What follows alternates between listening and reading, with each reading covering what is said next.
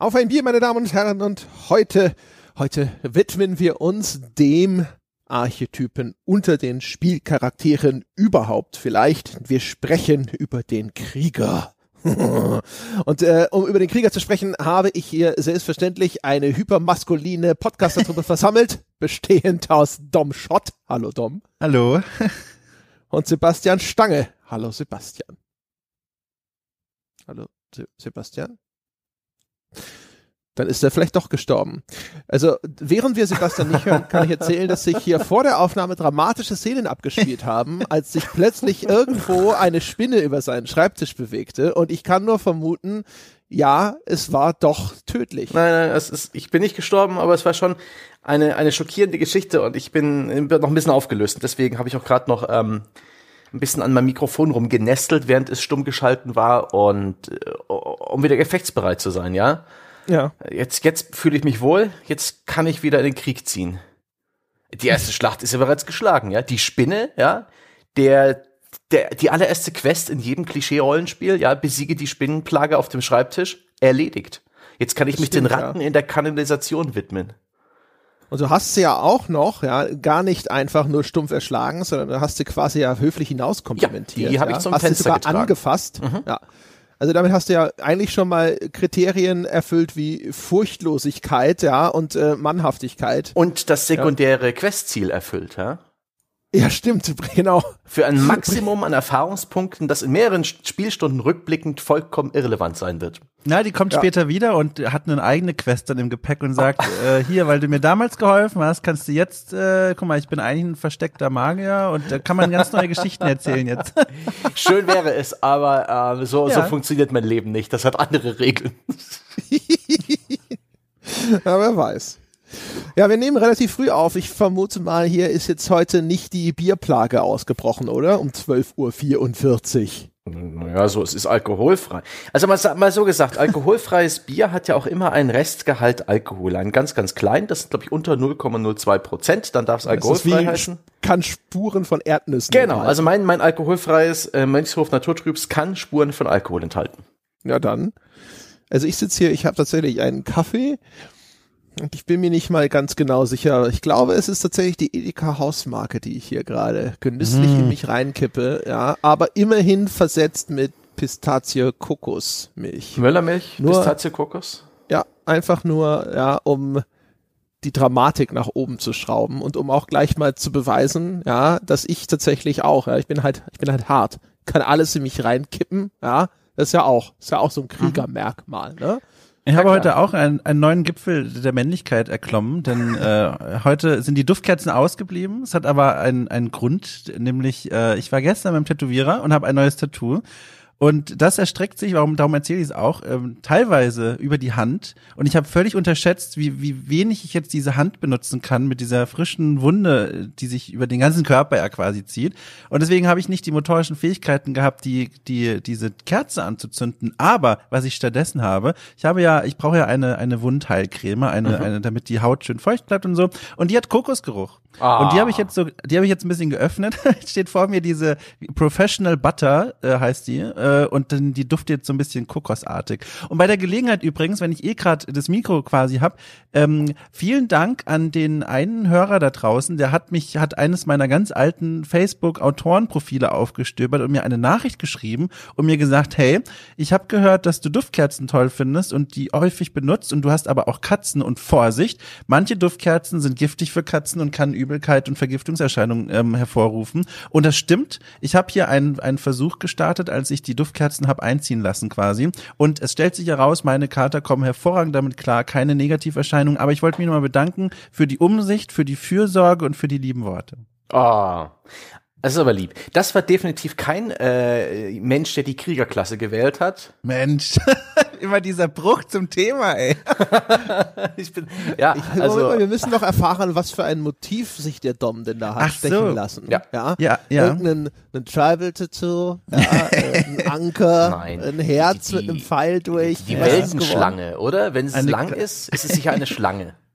Ja, gar nicht so schlecht. Das ist übrigens auch ein Motiv, was ich sehr schön finde. Nee, ich habe ähm, tatsächlich auf dem Unterarm habe ich eine tanzende Melpomene, das ist die Muse der Tragödie. Und dann habe ich gemerkt, dass ähm, da doch relativ viel Platz ist zwischen Melpomenes Füßen und quasi meinem Handballen. Und das hat mich ein bisschen gestört und habe ich überlegt, welches Motiv passt da und was steht für sich gut. Und jetzt ist es so ein Wellenmotiv, das ich sehr, das ich sehr, finde ich, sehr schön kunstvoll da hinein verästelt bis in den Handballen. Und das Tolle ist, der Tätowierer, bei dem ich war, ähm, Martin Meyer heißt der, der ähm, hat so einen Stil, der sehr so an Dürer-Stich erinnert. Mhm. Und das mag ich sehr gerne. Und in dem Stil ist auch die Melpomene gemacht und das finde ich sehr, sehr hübsch und das tut halt jetzt bisschen weh, aber, ähm, aber ich, ich sitze hier, ich habe es geschafft, ich habe auf die Zähne gewissen, wie ein echter Krieger. Äh, Punkt. Ja, du hast dich wie so ein, ähm, das gibt ja so einen, einen Charakter bei Street Fighter, glaube ich, war das, ja. dieser türkische Ölwrestler. Du hast dich halt ja oh, vor ja. dem Kampf noch schön eingeschmiert und jetzt kannst du den ja. Gegner packen. Ja, genau, richtig. nice. Und Sie wissen, dass in einem kultivierten Podcast sind, wenn ganz nebenbei einfach vorausgesetzt wird, dass Sie wissen, wie Dürer so rumgemalt hat. ja, wie soll ich das denn jetzt beschreiben? Äh, das kann man googeln, wenn man es nicht weiß. Und wenn man vor allem das noch nicht weiß, fantastisch. Man kann sich eine ganz neue Bilderwelt eröffnen, die fantastisch ist. Kann ich nur empfehlen. Dürer, Illustrationen, ja. wunderschön. Seine Mutter, äh, ich glaube, es war ein Holzstich und auch der Hase sind sehr populär. Hat hier in Nürnberg gewohnt. Da kennt jedes kleine Kind den Dürer. Exakt. Ich hab's gegoogelt jetzt. Wenn ich sehe, erkenne ich es wieder als ja. etwas, das ich schon gesehen habe. Aber ich hätte es aus dem FF hätte ich jetzt nicht sofort. Ja, Dürer, klar. Ja, easy. Logisch. Na gut. Nun denn, dann, äh, dann ist aber mal hier sozusagen zum Thema, ja, Disziplin sozusagen ist ja auch wichtig, meine Herren. Information. Kraft. Wir, ja genau. äh, wir haben uns überlegt, also äh, beziehungsweise ich habe überlegt, das äh, hatte ich sogar schon zu der Zeit, als wir auf Tour gewesen sind, hatte ich das als Begriff, den man mal besprechen könnte, immer mit dabei. Ich glaube, das wurde so gut wie nie gewählt, wenn überhaupt nur einmal. Und äh, deswegen machen wir das jetzt einfach. Ja, wir sprechen mal über den Krieger, weil ich gedacht habe, so, hey, das ist doch eigentlich einer der beherrschenden Archetypen des Computerspiels, mhm. wenn nicht sogar der absolut beherrschende in verschiedenen Ausprägungen unterwegs, ja, da kann man doch mal eine Gesamtbetrachtung unternehmen. Also zum einen natürlich, was gibt es denn für Formen, für Varianten des Kriegers? Einmal natürlich so althergebracht, ja, äh, der, der Ritter wird so das klassische Motiv sein bei uns. Oder halt moderne Varianten, Soldaten und dann eben noch so unterschiedliche Subkategorien, ne? Der Barbar und der Berserker und der Söldner und der Kampfmagier und so weiter. Und warum ist das Ding so verbreitet? Warum ist das so populär? Warum ist es vielleicht für Computerspiele besonders gut geeignet? Welche Fantasie verbindet sich damit und so weiter und so fort? Und als blöde Eingangsfrage fange ich mal an mit, spielt ihr gerne Kriege? Es ist ja gerne mal der, auch der Allrounder, ne? Der die Einstiegsklasse, wenn verschiedene Varianten zur Wahl angeboten werden in Rollenspielen zum Beispiel und so. Wozu greift ihr, wenn ihr die Wahl habt? Dom und Sebastian. Dom, fang vielleicht mal an. Ja, ich muss, äh, ich, ich weiß gar nicht, ich glaube, ich muss, bevor ich das beantworte, noch was ganz Grundlegendes voranschieben, ähm, was, glaube ich, auch relativ wichtig ist, und zwar die Definition des Kriegers, nur ganz kurz, denn ähm, Krieger und Ritter, das sind ja eigentlich äh, zwei völlig unterschiedliche Kategorien, denn, und das ist auch wichtig für die Beantwortung der Frage, ein, ein Ritter ist ja im Grunde nichts anderes als ein Soldat, der für einen Lehnsherrn angestellt ist. Das heißt, der kämpft für Geld oder für eine Gegenleistung. Und das ist ja der große Unterschied von Soldaten zum Krieger. Und Krieger ist ein viel schwammigeres Wort. Da geht es dann um eine Person, die kämpft halt um des Krieges willen oder weil sie eine eigene Motivation hat oder weil sie ein übergeordnetes Ziel verfolgt. Das ist ja eine ganz große wichtige Unterscheidung. Und deswegen würde ich auch sagen, in einem, in einem Rollenspiel zum Beispiel spiele ich nicht als Paladin oder als Soldat oder als Ritter, sondern tatsächlich als Barbar oder als Krieger. Die spiele ich da sehr, sehr gerne.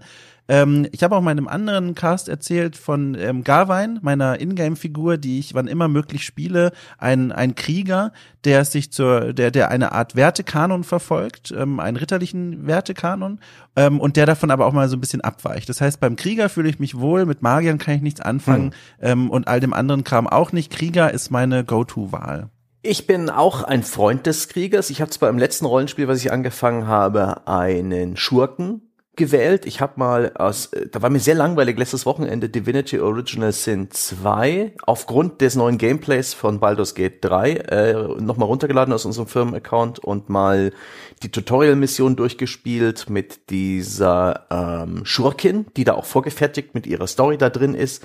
Der Krieger hat mich auch angelächelt und hätte dieses Spiel ein Echtzeit-Kampfsystem, hätte ich mich auch für den Krieger entschieden. Insbesondere mag ich da auch den Barbaren, denn sobald es einen Angriff gibt, wo man beidhändig, idealerweise mit Äxten, sich wirbelwindartig im Kreis drehen kann, dann hat diese Klasse gewonnen. Dann möchte ich diese an, diesen Angriff spammen und kaum, kaum etwas anderes.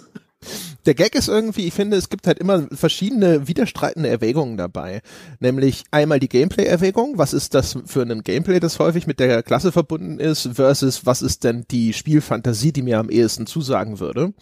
Und ähm, ich, ich, ich greife tatsächlich irgendwie häufig zu irgendwelchen Allrounder-Klassen, weil ich diese ganzen Spezialisierungsklassen meistens nicht besonders mag. Und wenn überhaupt, dann ganz dumpf greife ich zum Tank, weil ich mir denke so, naja, okay, viele Hitpoints zu haben, da ist, es geht meistens nichts schief.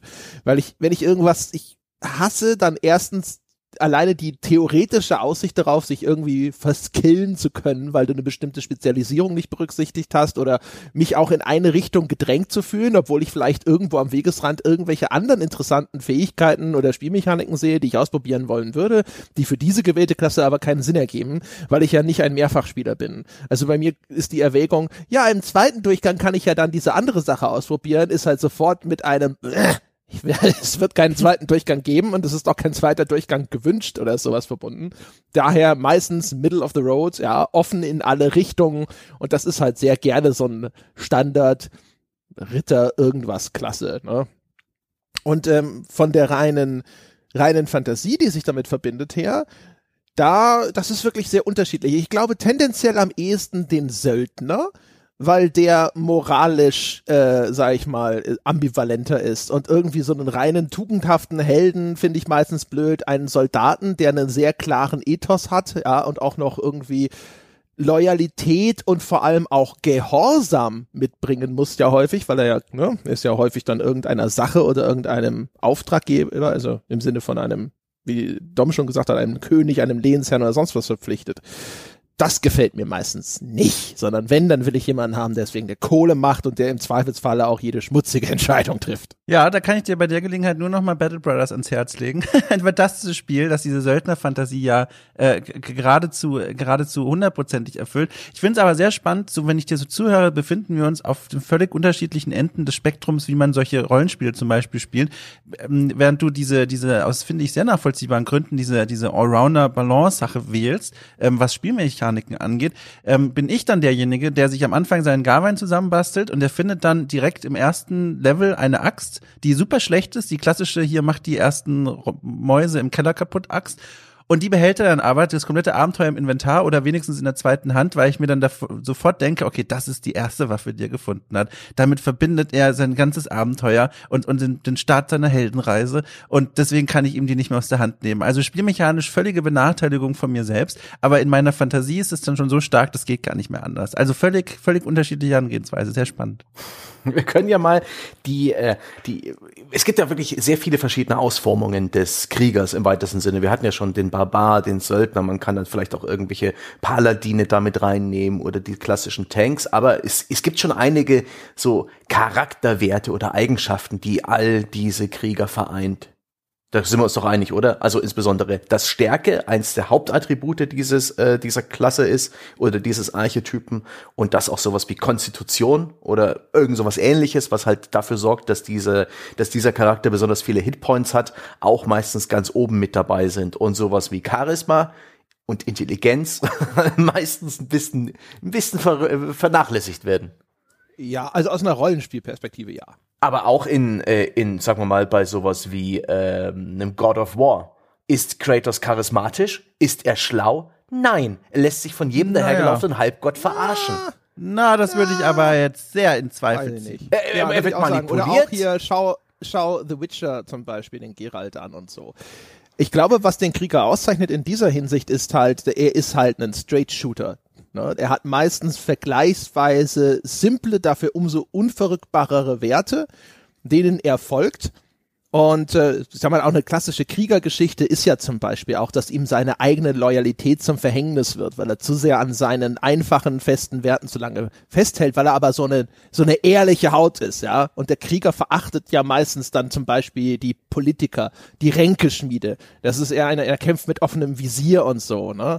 Also in der Hinsicht, aber er ist halt nicht dumm, sondern er ist halt strukturell sozusagen simpel. Und das meine ich halt nicht im Sinne von doof, sondern im Sinne von einer, einer relativ äh, geradlinigeren Weltsicht und einer ja. relativ geradlinigen moralischen äh, Integrität. Er, er erfüllt seine Quest nicht durch Charisma und Ränkespiele.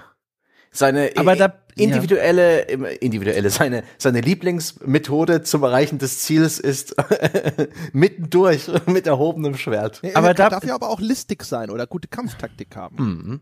Erfahrung. Ich, ich finde das sehr, ich finde das sehr schwierig, weil ich habe das Gefühl, ähm, dass da auch manchmal das Bild, also, also, oder lass es mich anders sagen. Ich glaube, also bei, bei dem, was ihr gerade beschrieben habt, denkt ihr vielleicht innerlich auch an den Barbaren häufig? Also dieses, dass man, also ich finde, da gehen gerade ganz viele Bilder so ineinander über, was, was man darunter versteht, dass, weil, wenn ich an einen Krieger denke, dann, dann, dann denke ich ganz klar erstmal an, an, an einen Sammelbegriff, unter dem sich dann sowohl der Barbar wie aber auch sowas wie ein Ritter, also jemand mit einem Wertemuster ähm, befinden. Und ich finde es dann super schwer zu sagen, der Krieger per se, weil in einem Rollenspiel wirkt das ja schon so, dass es dann tatsächlich so eine feste Gruppe ist. So, wir haben es ja schon festgehalten, keine Magie, wenn man jetzt von diesem Kampf Magier mal absieht, wenig Magie, wenig Geschick oder so, sondern mehr Muskeln und Haut drauf. Ähm, aber ich finde, da kommen ganz, ganz viele Bilder zusammen und, und vielleicht müssen wir da erstmal so ein bisschen entwurzeln oder entzweien oder ent, ent, ent, entwirren, woher diese Bilder eigentlich kommen, weil, weil das, was ich unter Krieger verstehe, das, das widerspricht von dem zum Beispiel, was jetzt André gesagt hat. So, also vielleicht müssen wir erstmal gucken, woher kommt eigentlich dieses Bild, auf das wir uns hier die ganze Zeit beziehen. Ja, okay, das ist richtig. Also wir, das Problem ist natürlich die, mit der sprachlichen Differenzierung, da hast du recht. Also wenn ich Krieger höre, äh, dann denke ich tatsächlich sowohl erstmal an, an, diesen Oberbegriff, unter dem sie sich alle versammeln, habe aber als konkretes Bild irgendwie sowas Russell Crowe in Gladiator im Sinn. Ne? Mhm. Weil ich glaube, es gibt eine vorherrschende Form. Und das ist ähm, irgend, also quasi ein Soldat, gerne auch ein so, historischer Soldat, nicht ganz oben in der Führungsspitze, weil da geht's dann ja meistens dann los mit Diplomatie und Politik und damit hat er nichts zu tun, ja, sondern irgendwo so da unten, auch da ist auch einer, der wirklich in, an der Front mit dabei ist, ja, und selber kämpft und so. Und dann äh, gliedert sich das halt für mich auf in eben Sachen wie den Barbaren, der würde ich auch sagen, ist gerne dargestellt als eher dumpf, ne? viel Muskelkraft, wenig Hirn. Dann gibt's den Söldner, das ist der, bei dem nämlich diese moralische, diese Werte nicht so solide sind wie bei dem typischen Krieger. Was wäre denn ein guter Begriff für den, wenn wir die jetzt mal, wenn wir Krieger als Oberbegriff nehmen wollen? Was ist denn dann dieser normale Soldat? Gibt es da einen guten Begriff für, der dir einfällt, Dom? Kämpfer vielleicht? So, das ist sehr neutral. Ah, dass wir halt nicht, dass wir, dass wir wissen, wovon wir sprechen. Ja. Also wir können ja mal so was wie Kämpfer oder Soldat sozusagen dann für genau diesen, diesen Standard nehmen. Ne? Ja, wobei halt Soldat, ne, ist halt schon ja eigentlich ja auch wieder jemand, der auch vielleicht ohne es wirklich zu wollen zum Krieg gezwungen wird, weil er in einem Schuldverhältnis steht. Das heißt, der ist ja gar, also nicht neutral quasi, kein Default, sondern der steht ja auch wieder in einem ganz klaren Abhängigkeitsverhältnis. Mhm. Aber in der alles nicht so leicht. In, in der Narration von solchen Spielen ist es aber auch der Soldat stets ein Unikat und seine Heldenreise führt auch dazu, dass er stets seine eigene Entscheidung trifft, dass er allein gelassen ist hinter der Frontlinie, dass er zum Helden wird. Deswegen finde ich diese Abgrenzung des Soldaten, dass er zwar jetzt äh, irgendwo seine Rolle erfüllen muss und fremdgesteuert ist und gar nicht so selbstbestimmt, gar nicht mal so wichtig in dem Kontext. Ich mhm. finde den Begriff ganz gut, denn äh, auch der soll, es gibt ja keinen Videospielhelden, der äh, einfach normalen 9-to-5-Job macht äh, im Rahmen seiner Klasse. Es wird ja dann immer irgendwie ein bisschen extremer, ein bisschen äh, äh, ein bisschen abgefahrener und äh, the, the, the stakes are getting higher und am Ende geht es um den Fortbestand der Welt oder eines Landes. Ja, und wir reden ja auch vor allem immer sowieso über ein meistens herausgehobenes, wenn nicht sogar singuläres Individuum. Ja, mhm. es ist mhm. ja nicht irgendein Soldat, sondern du bist ja quasi sowas wie eben Maximus in Gladiator oder ja. Achilles in Troja oder so. Du bist immer ein Meister deines Fachs. Ja, deine Expertise als Kämpfer äh, hat, wenn überhaupt nur ganz wenige, die dir ebenbürtig sind und so weiter und so fort. Und von daher würde ich schon sagen. Und die, der, der Standard Soldat ist dann halt derjenige, der dann auch irgendwie diese, de deswegen ja die äh, unüberwindbar scheinenden äh, Horden häufig zurückschlagen kann. Und dann fallen da halt viele rein, auch genauso die Jungs aus Gears of War. Die, Mhm. da ist ja schon der Titel eigentlich so, ne? Das sind halt so eigentlich die normalen Grunts an der vordersten Front und hunderte andere von ihnen sind bedeutungslos verheizt. Ja. Aber die, die wir spielen, das sind halt diejenigen, die hier die außerirdischen oder sonstigen Ja. Monster zurückschlagen. Wir, wir kämpfen ja auch ganz gern gegen Krieger ähm, oder Soldaten. Und das sind dann eben billigstes Kanonenfutter. Charaktere. Ja, eigentlich ausschließlich, Ja. ne? Das ist ja schon das, das, wo die Romantisierung losgeht, gerade wenn es um historische Schlachten geht. Dom kann mich gerne korrigieren, aber wir treffen ja meistens dann auch eben auf ebenbürtig gedachte Gegner. Die sind dann zwar nicht ebenbürtig, aber äh, dass man, das, es wird ja nicht so dargestellt, dass ich, der ausgebildete Kämpfer, hier die notdürftig schnell zusammengetrommelten Bauern abschlachte, die in das Jahr über eigentlich mit Kühe melken zugebracht haben und nicht mit dem Training für den Kampf, weil das wäre ja ehrlos sozusagen. Also aber obwohl das ja in der Realität schon eher so war, wenn da irgendeine Söldnerarmee auf irgendeine eilig zusammengetrommelte, ausgehobene Armee getroffen wäre, oder? Ja, ich habe tatsächlich, während du das gesagt hast, drüber nachgedacht über diesen Begriff nochmal. Ich, ich bin damit einverstanden. Dann nehmen wir jetzt Soldat.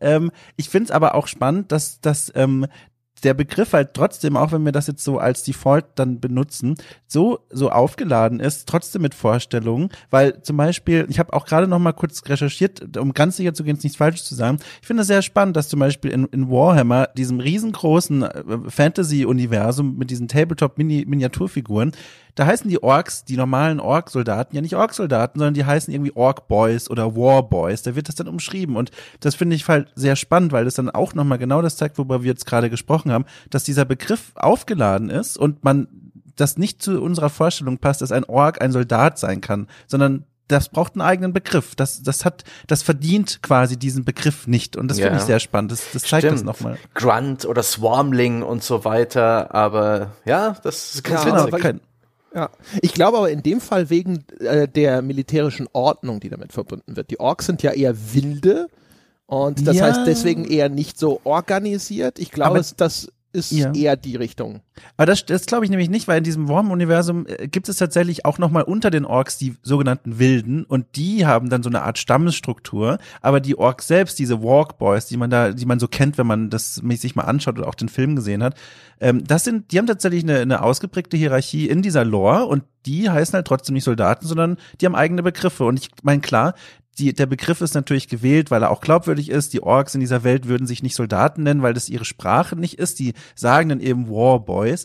Aber trotzdem ist da ja dahinter der Gedanke, dass es sich komisch anfühlen würde, gegen Ork-Ritter oder gegen Ork-Soldaten zu kämpfen. Und ich finde, das zeigt halt sehr schön, was alles in diesem Begriff drinsteckt an Vorstellungen und an Bildern. Ja, das stimmt. Es ist auch nicht so ein angenehmer Begriff wie Krieger. Also zu sagen, ich spiele gern den Krieger, jawohl, unterschreibe ich. Ich spiele gern Soldaten eigentlich sofortiges Nein aus meinem Innern, weil ich damit das verbinde, was ich am Anfang nämlich gesagt habe, dass das Befehlsempfänger sind. Und ich spiele Ja. nicht gerne Befehlsempfänger. Genau, und Krieger dafür hat aber auch irgendwie so eine, finde ich, unangenehmen Beigeschmack, weil das so, so eine, so eine, so impliziert, das ist eine Figur, die von sich aus, die möchte einen Kampf, die, die möchte Blutrausch, zumindest das verbinde ich damit. Und wenn ich dann mir vorstelle, keine Ahnung, wenn mich jemand von außerhalb fragen würde, hey, Rollenspiel, aha, was spielst du denn da gerne? Und ich würde Soldat sagen, würde ich mich genauso doof fühlen wie Krieger, weil beides sind so Begriffe, die in die eine und die andere Richtung gehen und so ein bisschen zu auf dem Extrem hin steuern. Auf der Mhm. einen Seite dieser, dieser Mensch, der nicht selbst die, die Befehle äh, ausruft, sondern die nur erfüllt und dadurch ja auch so eine Dramatik dann entsteht, wenn dann so ein Soldat, wie Sebastian beschrieben hat, weil hinter feindlichen Linien alleine auf sich alleine gestellt ist und plötzlich selber zurechtkommen muss.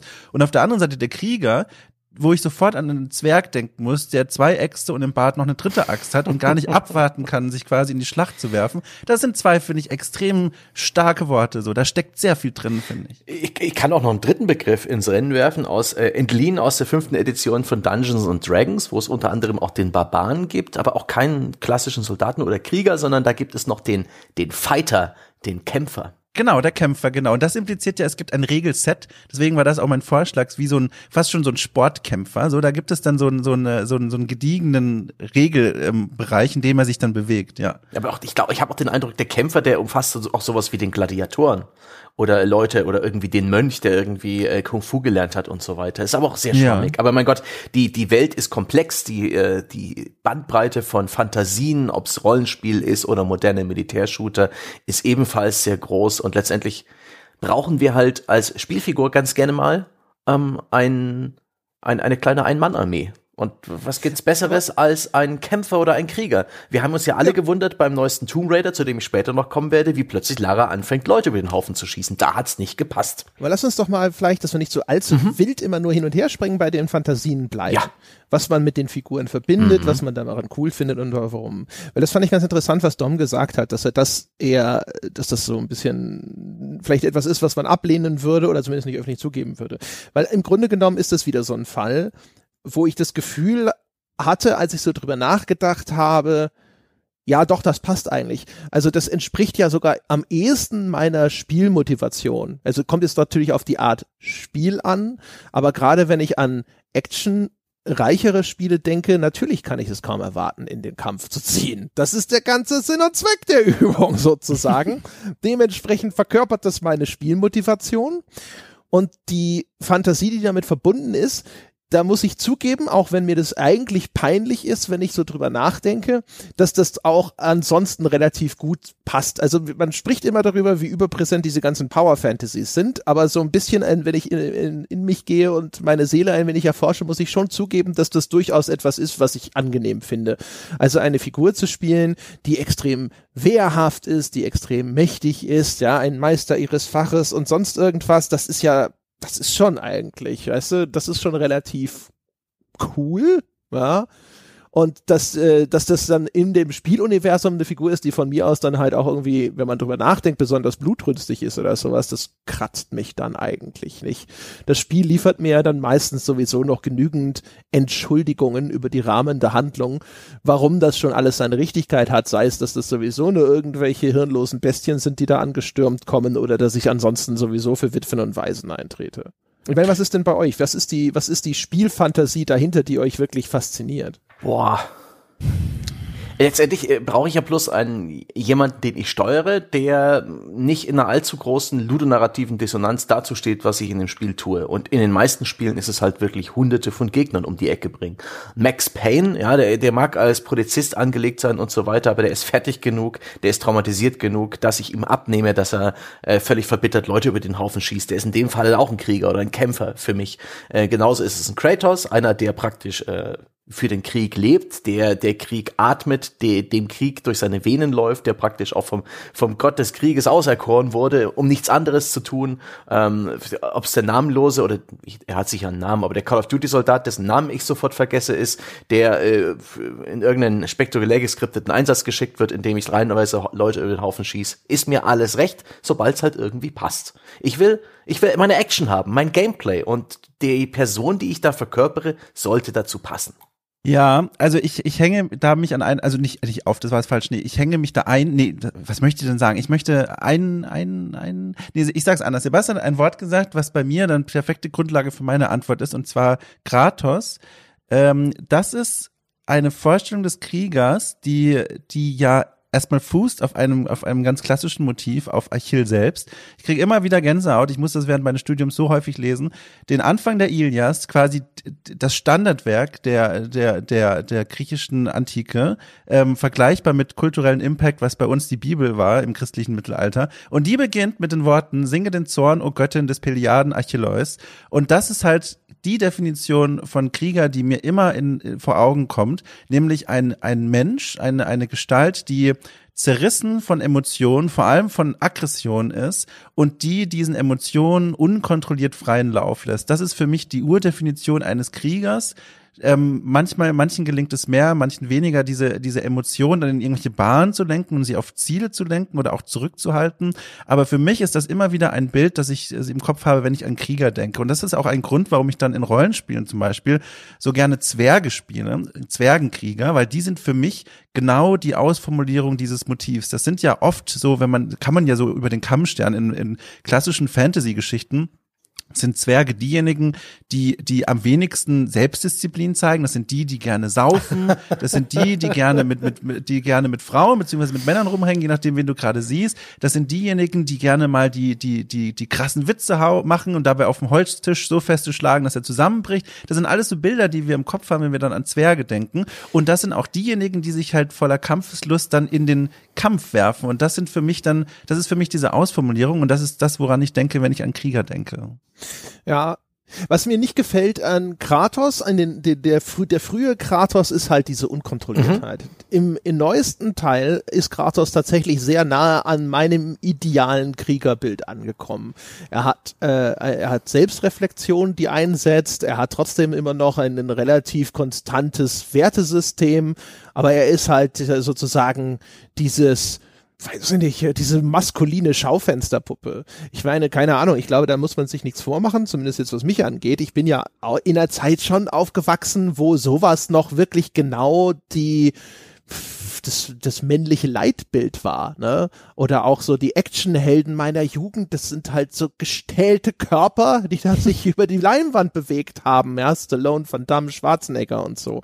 Und dementsprechend muss ich gestehen, habe ich eine extreme Schwäche genau für so einen Kratos, so den den äh, Muskeltrotz mhm. und so. Es ist ja auch dieses entfesselte bei Kratos. Jetzt in dem neuen Teil, wo das reflektierter geschieht, wo er wo klar ist sozusagen, dass auch moralische Dimensionen dort mit eine Rolle spielen und er sich so ein bisschen im Zaum hält und nicht ganz so tump ist auch in der Hinsicht. Ähm, diese, diese Kriegerfantasie ist, hat ja auch was Befreiendes hm. sozusagen. Weißt du?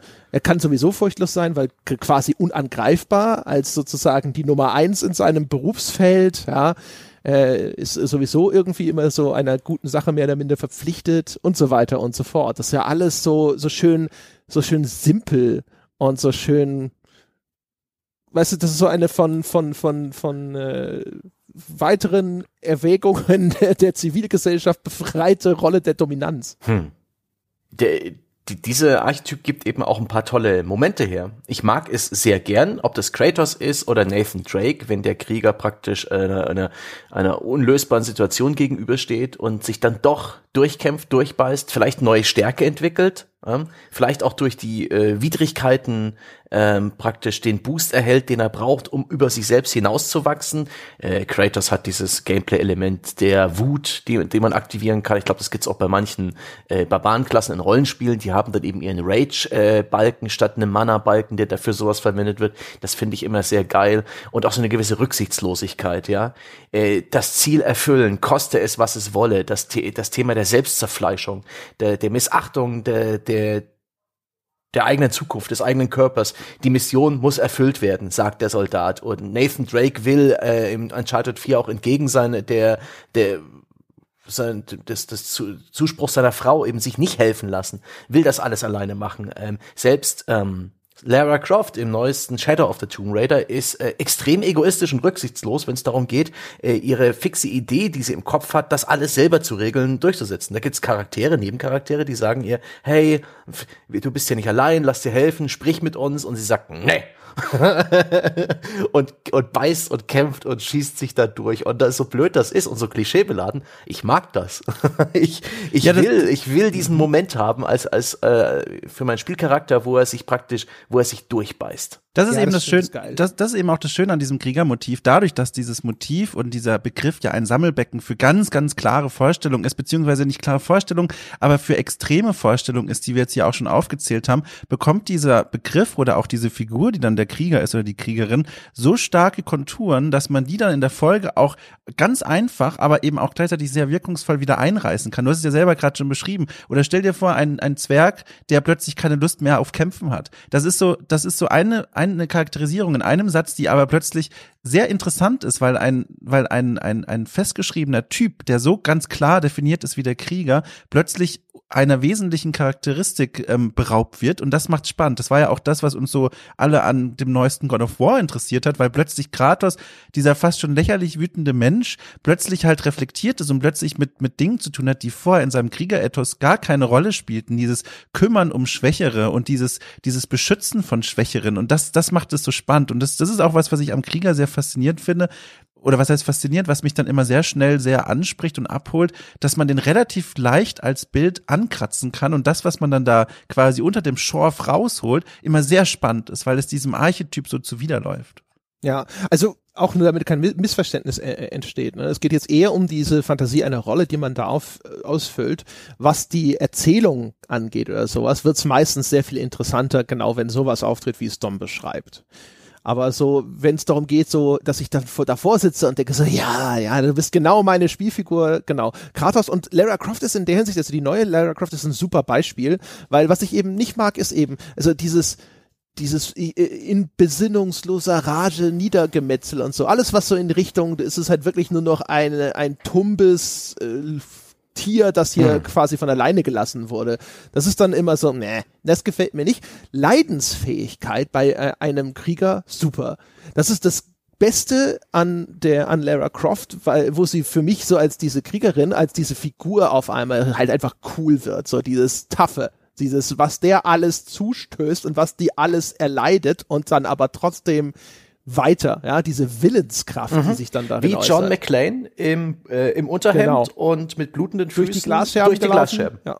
Ja. Aber, aber André, da liegt doch auch, finde ich, und da möchte ich dich mal fragen, da liegt ja auch doch trotzdem eine gewisse Faszination und auch emotionale Tiefe in diesem tumpen Blutrausch, den du ja vielleicht sogar auch schon mitbekommen hast. Und zwar, ich weiß ja von dir, dass du genauso wie ich gerne die Serie Vikings guckst. Und das ist ja eine Serie, in der es eine Szene gibt, in der, und das erzähle ich nur ganz kurz, damit das kein Spoiler ist, aber auch Leute was damit anfangen können, die es nicht gesehen haben, in der der Bruder des Protagonisten so in Verdacht gerät, so ein bisschen nicht mehr so richtig der Wikinger zu sein, wie er sein möchte und so ein bisschen außerhalb seiner eigenen Freundeskreis-Mannschaft äh, so gerät und ein bisschen an den, an den den Rand gedrängt wird und er kommt in die Situation, dass er, dass er gefühlt beweisen muss, er ist noch ein Wikinger, also er ist der wilde Krieger, wie ihn alle kannten. Und dann kommt es zu einer Szene, in der er völlig übertrieben auf Gegner in einer Schlacht losgeht und auch noch quasi Leichen weiter verstümmelt und bewusstlos liegende Gegner noch weiter bekämpft und, und Gliedmaßen abhackt, während der Kampf eigentlich schon vorbei ist. Nur um quasi diesen anderen noch zu zeigen, hey, ich bin immer noch der Wikinger, den ihr alle kennt und auch irgendwie geliebt habt. Und in diesem Blutrausch, in diesem, in dieser Verzweiflung steckt ja dann, finde ich, auch wieder was, was sehr faszinierend ist, was ja auf den ersten Blick sehr tump wirkt, aber wo wieder so eine emotionale Tiefe liegt, die eben nur beim Krieger gut funktionieren kann. Ja, in, in der Erzählung, aber nicht in der Identifikation. Meine, meine Freude so, an der Identifikation ja. mit einem Psychopathen ist halt begrenzt. Hm. Das heißt ja, nicht, dass ich das nicht trotzdem gerne spielen kann oder sowas, aber wo, äh, in, wenn ich darüber nachdenke, sozusagen, äh, äh, in welchen Rollen oder sowas kann man so ein bisschen aufgehen und einfach mal so seine etwas primitiveren Fantasien sozusagen mmh, ausleben, verstehe. dann gehört mhm. das nicht dazu. Was ich auch ein schönes Motiv finde, ist der, der Tod eines Kriegers, der Heldentod. Ähm, der darf nicht im Bett sterben, der will auf, der, auf dem Schlachtfeld sterben, da geht's um Ehre. Da geht's darum, möglichst viele Feinde mit dahin zu raffen, auch ein beliebtes Motiv in Filmen. Siehe Faramirs Tod bei Herr der Ringe und viele andere.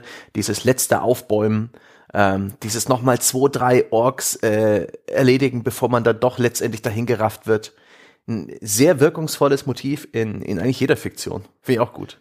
Übrigens auch ein super altes Motiv, erinnere ich mich auch noch sehr gut, während meines Studiums ähm, in der Abgusssammlung meiner Uni gab es eine ganz berühmte Abbildung des sterbenden ähm, des sterbenden Gallias. Das ist eine Figur, die vielleicht auch viele von euch da draußen schon mal gesehen haben, ohne zu wissen, wie es heißt.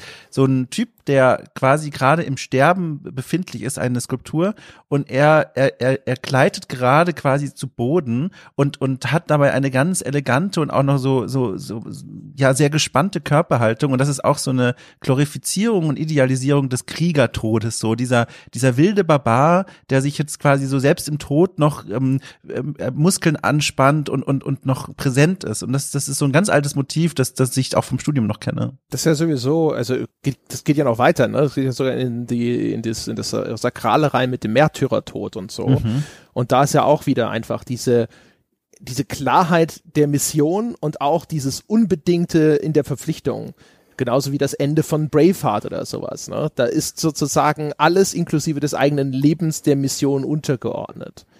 Und ähm, diese, diese, dieser Grad von Verpflichtung sozusagen oder sowas, das ist natürlich auch was, wo man, glaube ich, quasi auch ein bisschen kulturell zumindest zu einem Grad von Bewunderung hin erzogen wurde, zumindest wenn das für eine gute Sache geschieht. Ne? Also wenn William Wallace da für die Freiheit sozusagen bis zum letzten Atemzug gekämpft, ja, für das, das größere Wohl, der Einzelne, der das sein eigenes leibliches Wohl und sogar sein Leben für die Gemeinschaft gibt und sowas, das sind ja durchaus Werte, die man vermittelt bekommt. Hm. Wobei das ja nicht beschränkt auf den Krieger ist, ne? Also es, theoretisch funktioniert es ja mit jeder Figur.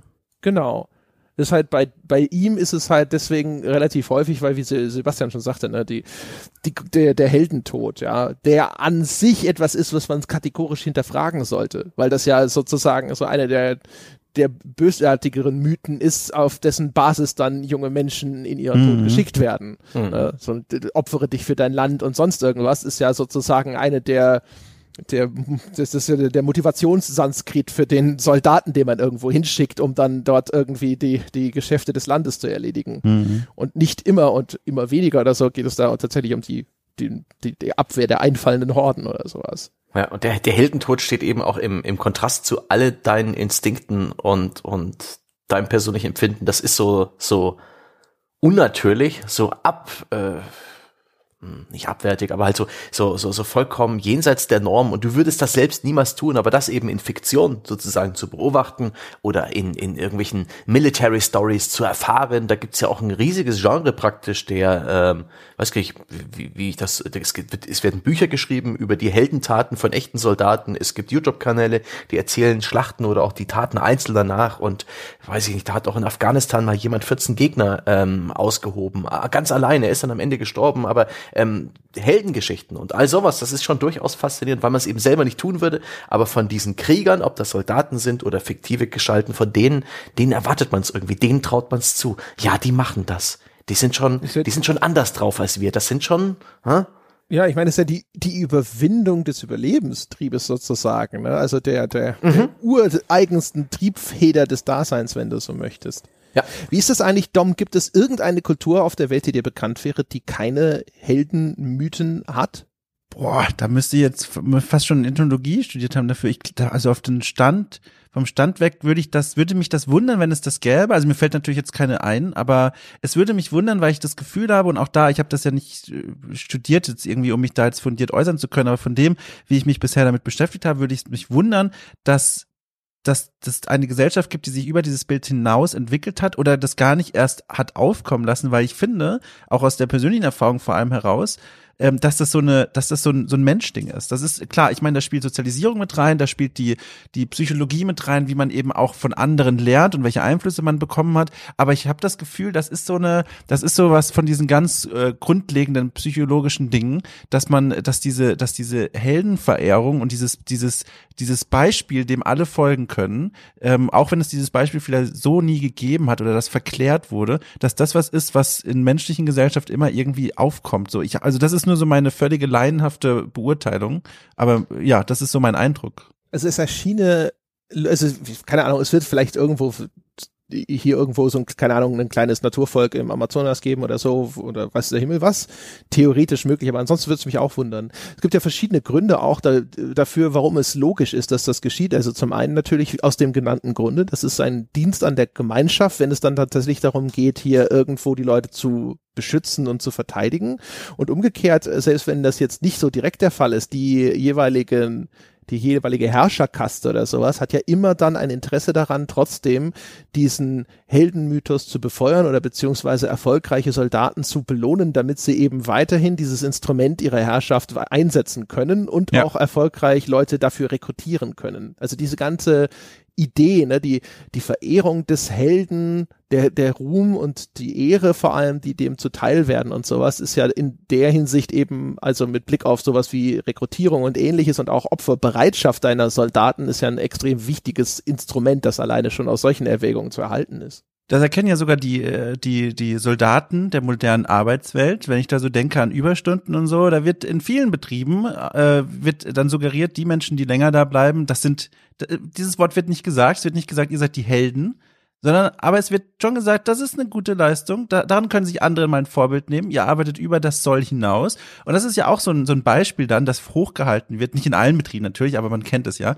Und dann wird so implizit gesagt, guck mal, das sind die Guten, das ist das Verhalten, dem ihr nacheifern solltet, das wird auch vielleicht so ein bisschen verlangt. Und das ist ja im Grunde auch genau das, da wird eine moderne Heldengeschichte aufgebaut, das sind die, die noch da sind, wenn die Sonne schon untergegangen ist. Und dem soll man nacheifern. Es gibt ja sogar den Begriff des Helden der Arbeit. Ja. Oh ja. shit, ja in, äh, im Sozialismus in der DDR, weiß ich das noch, da gab es zum Teil, oh Gott, da wurden Statuen gebaut für Leute, den müsste ich jetzt schnell googeln, aber es gab jemanden, einen Kohlearbeiter, der hat den dreifachen Plan erfüllt.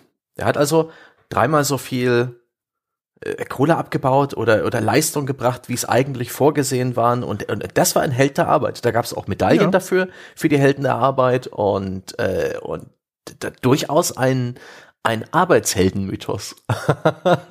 Ja, ich meine, es geht ja immer um Opferbereitschaft. Es ist beim Krieger halt insofern nochmal sozusagen wichtiger, weil es da halt wirklich jetzt gegen, gegen den Selbsterhaltungstrieb an sich geht. Deswegen sind ja auch, glaube ich, halt so sehr viele von den bekannten Heldenmythen sind sowas wie eben dieses mit äh, 300, ja, mit König Leonidas und sonst irgendwas und sie wissen, dass sie dabei draufgehen, aber die bleiben trotzdem da auf Posten und so weiter.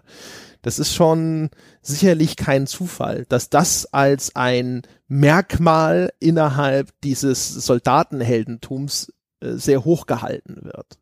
Ja, wobei bei solchen Beispielen muss man natürlich auch immer gucken, vor allem bei den bei den 300 hier Thermopylen und Leonidas und sowas Sparta, wie die wie die noch mal in ihrer eigenen Zeit sozialisiert wurden und die sind natürlich dann noch mal aufgewachsen mit dem Gedanken, die Gemeinschaft ist das einzige, was lebenswert ist, die Gemeinschaft ist das, was Schutz bietet gegenüber der bösen Natur und allem, was außerhalb der Polis, also dieses, dieses, dieses Stadtstaaten, wo die alle leben, ähm, äh, existiert. Und dann ist das nochmal eine ganz eigene Motivation, weil das ja selbstverständlich dann natürlich ist, dass man sich für die Gemeinschaft opfert, weil die Gemeinschaft das Einzige ist, was zählt. Genau, ne? aber das ist der, der Grund, warum sich genau sowas als so ein zentraler Mythos über die Jahrhunderte erhalten hat, dass das eine Geschichte ist, die immer und immer wieder weitererzählt wird. Ne? Das hat einerseits sicherlich eben damit zu tun, dass sie hier quasi entgegen aller Wahrscheinlichkeit äh, mehr oder minder einen Sieg davon getragen haben, aber umgekehrt eben auch, weil das halt ne, die, diese, diese Opferbereitschaft so dermaßen symbolisiert. Auch noch als Gruppe und nicht nur ein Einzelner oder sowas. Ja.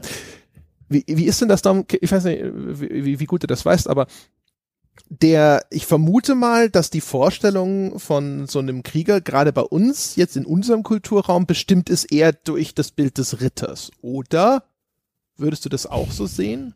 Also eigentlich, das ist halt wieder die Frage, welches moderne Bild meinen wir dann? Wir haben ja vorhin schon drüber gesprochen, das sind zwei unterschiedliche Parkplätze quasi, auf die man sich stellen kann, weil es gibt ja auch keine ritterlichen Krieger. So, das ist ja einfach ein Wort oder eine Wortkombination, die wir als Widerspruch empfinden, würde ich behaupten. Ähm, Krieger hat ein eigenes Adjektiv, kriegerisch. Und ähm, die stehen, wie gesagt, voneinander weg. Und wenn du dann eben fragst, woher kommt das Bild des modernen Kriegers, das hat einen komplett anderen Lebenslauf quasi, eine andere Chronologie als äh, warum denken wir heute über den Ritter, wie wir denken.